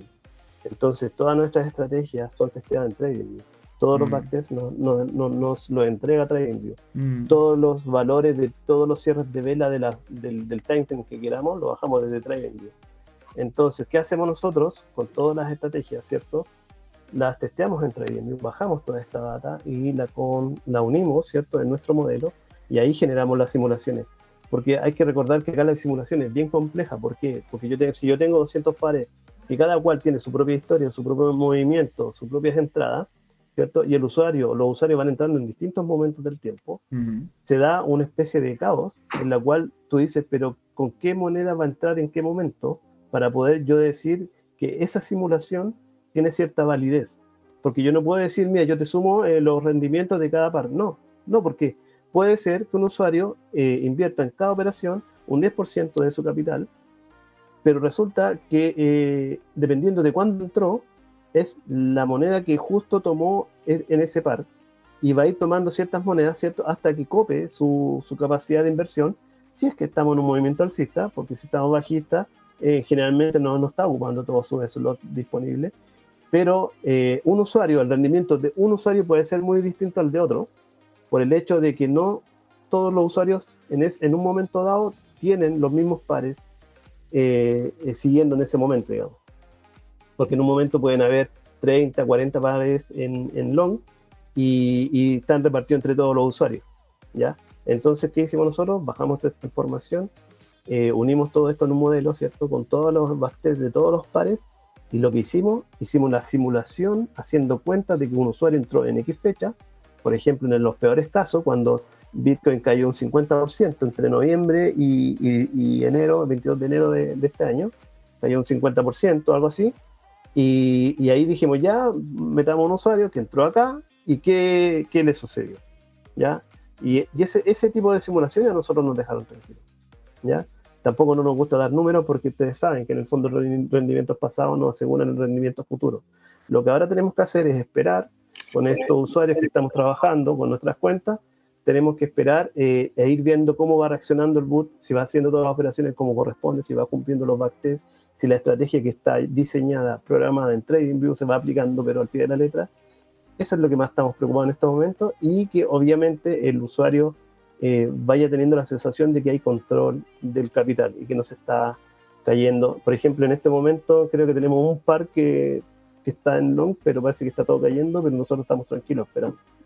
En el fondo, la gracia de este boot es, en momentos fuertes de caída o de, momentos bajistas, es, si bien no se pueda ganar mucho, no perder. O si se pierde, lo menos posible para mantener la integridad del capital. Y cuando viene un movimiento alcista, subirse a todo lo que se pueda subir. Eh, mientras yo duermo, digamos, 24/7, va a estar tomando todo lo que se le ocurra tomar una tendencia alcista. ¿Y cuáles son los elementos que tú tomas para poder hacer este cálculo? No estoy diciendo los parámetros exactos, pero ¿cuál sería como el core principal que ven ustedes? ¿El tema del volumen? ¿Ven el tema de los movimientos? ¿Los porcentajes de diferencia entre una vela y otra? ¿Qué, es lo que ustedes... no, no, no, es un poquito más rebuscado que eso. Ya. Sí, lo que pasa es que son estrategias que están hechas en training, están, están, están diseñadas, están programadas en PineScript. ¿Ya? Tú vas a TradingView, buscas strategy o, indicadores y ahí hay bastante ejemplos, ¿ya? Hay muchos que generan estrategias, las venden, pero ocupan elementos de repintado y hay que tener cuidado, porque algunos dicen, no, mira, esta es la panacea, mira, esta estrategia nunca falla, y, vas a ver y ocupan elementos, trucos dentro de la programación que hace que se vea muy bonito, pero la estrategia en realidad no va a rendir. Tú la pones a disposición tuya, que te, la puedes comprar, la puedes poner a andar en alguna herramienta, porque hay herramientas que tú puedes mandar esta señal, inclusive, inclusive puedes hacer trading futuros, ¿cierto? Eh, pero no lo recomiendo. Ya no lo recomiendo porque al final siempre eso es perdido. Mira, aquí, aquí nos pregunta Chante, Chantesan, nos dice, si no hacen backtest, ¿cómo pueden saber qué gana en el largo plazo? Porque si hago un, un backtest permanente, me imagino yo, permanente, long, siempre me daría positivo. Entonces, para ganar el mercado debería pagar, debería, debería pegar otro pump.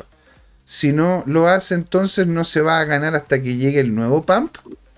Es decir, el, modelo estaría estructurado en relación a ver los diferentes pumps que se van haciendo, o sea, como las olitas de interés que se van haciendo dentro del mismo activo o usted, ¿no es cierto?, no por no hacer este tema de backtesting, porque claro, si lo proyectas a infinito siempre... Yo no he dicho que no hemos hecho backtesting, es lo que más hacemos.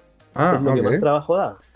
es lo que más trabajo da. O sea, nosotros nos vamos a tirar un boot a funcionar diciéndole a una persona, invierte con nosotros, porque eh, nosotros tenemos ya la estrategia testeada. De hecho, vamos a hacer un Zoom pronto, donde vamos a mostrar un poco nuestra metodología para hacer todo esto eh, backtesting, todas estas simulaciones y un poco los resultados. No nos gusta mucho mostrar eso como decirlo, mira, este es un resultado a ciencia cierta en la cual nosotros podemos afirmar que es el resultado que vas a tener en el futuro. No podemos hacer eso, porque finalmente es un backtest. Oye, pero eh, en la esencia, ustedes partieron primero en el fondo como eh, creando todo este sistema como una herramienta interna para apoyarse y después dijeron que se iba a trabajar en eh, transformar en un negocio, ¿verdad?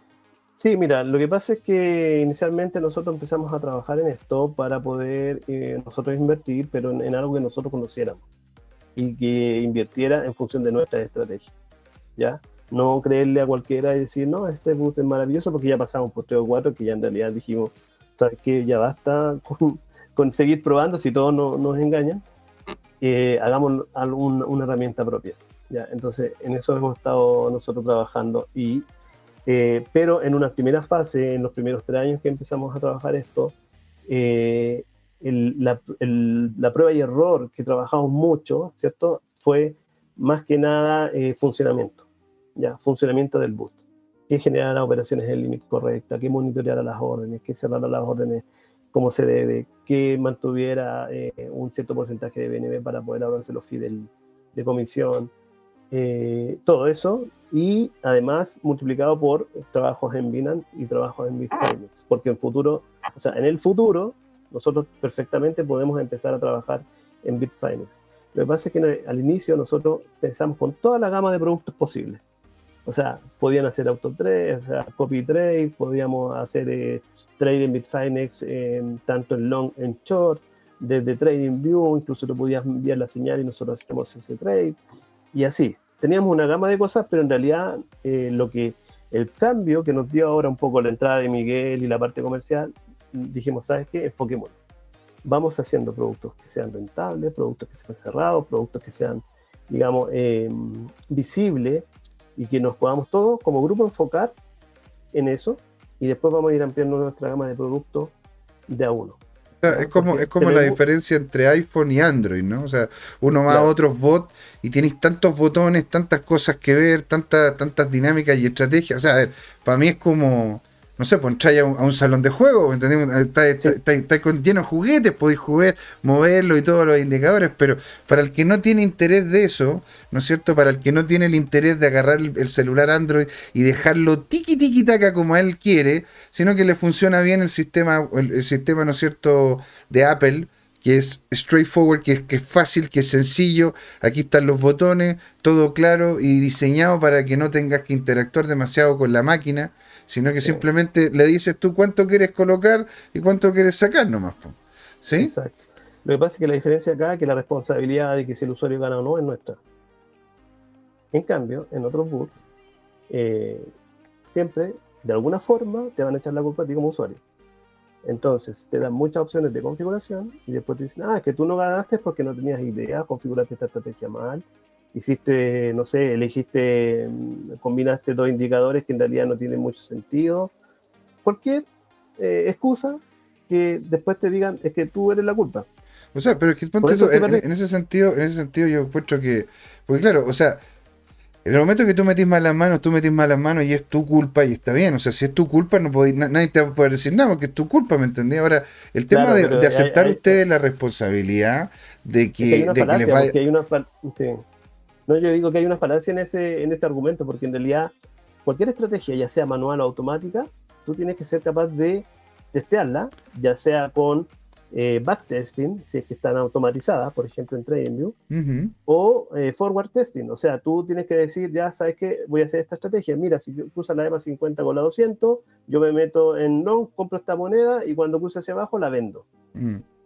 Pero eso lo tienes que respetar, pero así a rajatabla y hacer el registro y la compra y la venta y ver si esta estrategia te funciona. Entonces, ¿cómo tú vas a pretender ganar con una estrategia que va a estar configurando en vivo que ni siquiera tienes idea cómo te va a ir en el futuro? Ni siquiera tienes idea cómo te fue en el pasado. O sea, es como que, es como que, ¿cómo voy a ser adivino?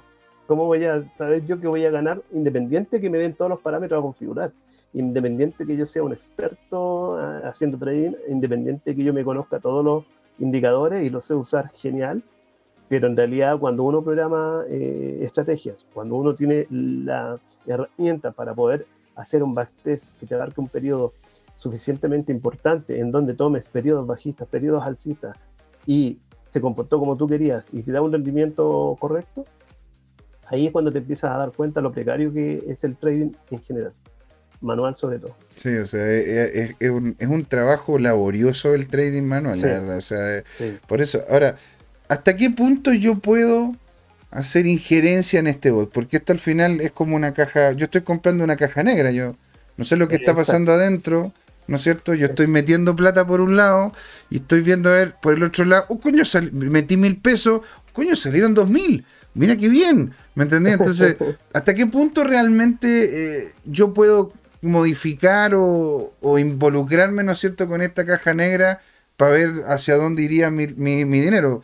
¿Cuál es mi interacción con esta maquinita? La única interacción es que tú definas el porcentaje del capital que tú quieras entrar por operación. Nada más. Nada más. Eh, y además de eso, nosotros eh, damos recomendaciones.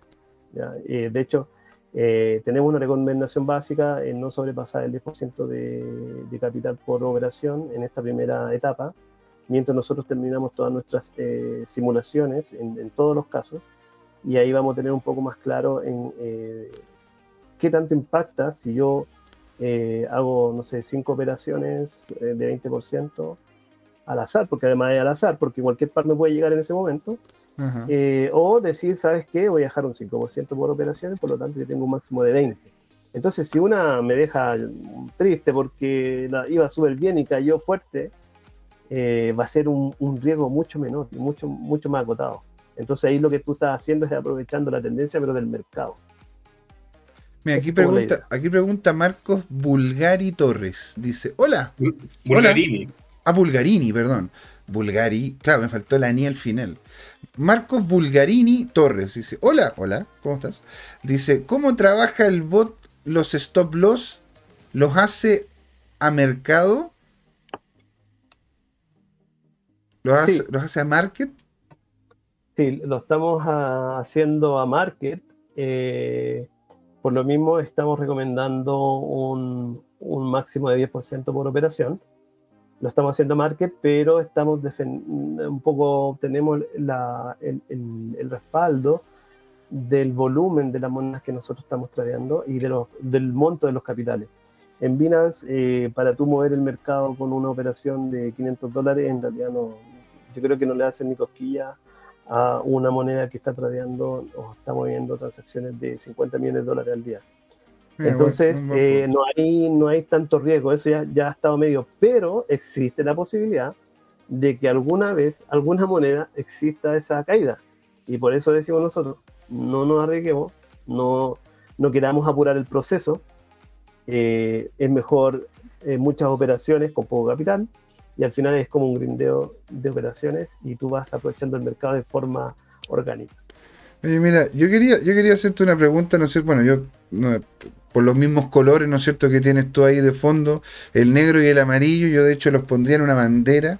Así que dando, dando ese contexto, una pregunta, porque yo la verdad en su momento me gustó mucho Binance, encuentro que es una excelente plataforma, pero en, por, por el tema, ¿no es cierto?, del avance de la información que se tiene que entregar, porque si no, claramente estás haciendo uno de los peores actos lascivos contra el Estado. ¿Ustedes han pensado de repente hacer algún tipo de vinculación con exchange que sean descentralizados, tipo DEX, para yo no tener que decirle, ¿no es cierto?, a Binance cuántas veces voy, voy al baño, cuántas veces me cambio de ropa, cuántas veces, ¿no es cierto?, salgo de mi casa. Información que en definitiva no tengo por qué ni quiero entregar. Claro. Eh, lo que pasa es que ahí entras en otras problemáticas en realidad. Ya en, en los DEX, ahí si acá puedes encontrar una moneda que de pronto alguien la manipule eh, en, esa, en ese tamaño, que, de, eh, que mueva el precio 80% de abajo, que a veces pasa, pero últimamente no he visto noticias que haya pasado hace tiempo, pero antes pasaba más seguido. Imagínate en un DEX que en realidad es un poquito más loco, o sea, ahí hay boots que, que generan front, se llaman fronting, que en el fondo están manejando eso del precio. Tú vas a comprar un precio y crees que lo compraste a ese, pero se mete un botante y te mueve el precio y, te dejó mirando para otro lado. Entonces, entras en otras problemáticas que en realidad no es nuestro interés. Nuestro interés no es como decir, tengo un boot ultra frecuencia eh, que esté generando mil operaciones diarias y que te haga un por dos toda la semana. No, no, no. Esto es un, boot para estar tranquilo.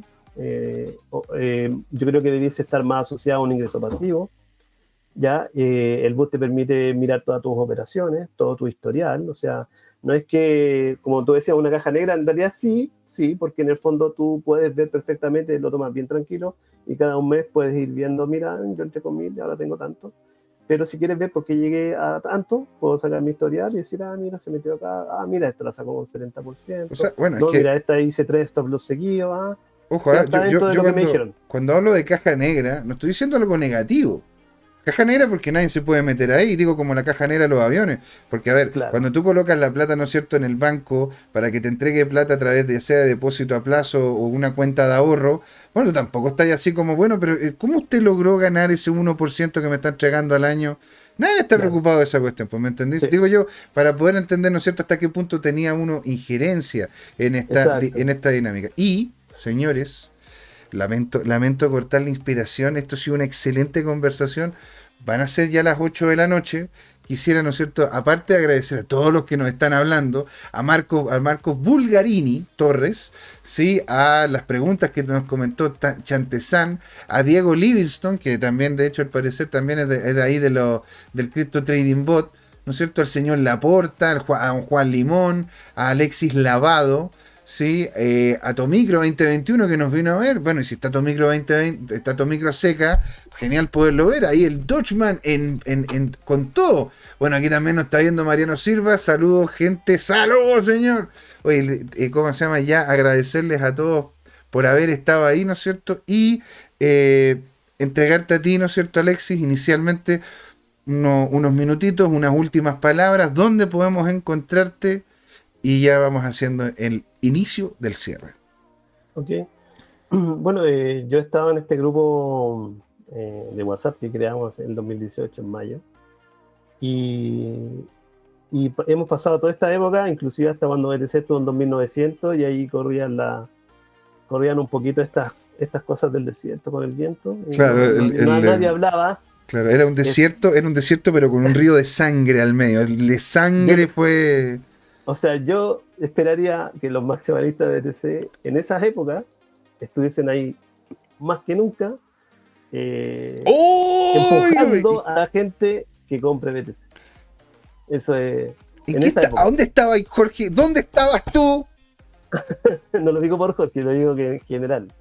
Porque eh, pasa que justo cuando BTC rompe los ATH, todos opinan. Pero cuando BTC anda por el suelo, eh, no, cuesta, cuesta mantener el, entusiasmo. Yo creo que ese debe ser el momento clave en donde deberíamos tener más entusiasmo. Bueno, Tomicro, le dice a Jorge el rey del pomo, porque la verdad que ahí, cada vez que hablamos, es, como que algo se viene. Así que buenísimo. muchas gracias. ¿Dónde te podemos encontrar? ¿Hay alguna, ¿Quieres que, entregar algún tipo de red social personal? ¿Quieres, cómo se llama, colocar las que son las dinámicas de Bulls and Bears? Comenta. Sí, no, no, a través del grupo de, del Bulls ahí nosotros eh, podemos responder. Tenemos un grupo de soporte, tenemos eh, eh, Twitter, tenemos... ¿Cómo, llegamos a ese, a ese, grupo? ¿Podemos entrar a través de la misma página de usted? Sí, sí, ahí están indicadas las redes sociales. También las vamos a publicar ahora en el grupo de WhatsApp también, donde nos conversamos. Y, eso. Buenísimo. ¿Cuál es la página de ustedes? Es acá, te doy por WhatsApp la página.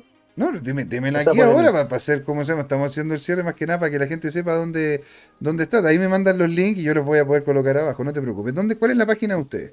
Es Bot, es que a lo mejor se pueden enredar con, con pero ahí está en el, en el, en el chat de, de Ya, es bullsbot.com. Versbot.com. Maravilloso, señor. Entonces, don Jorge, unas últimas palabras.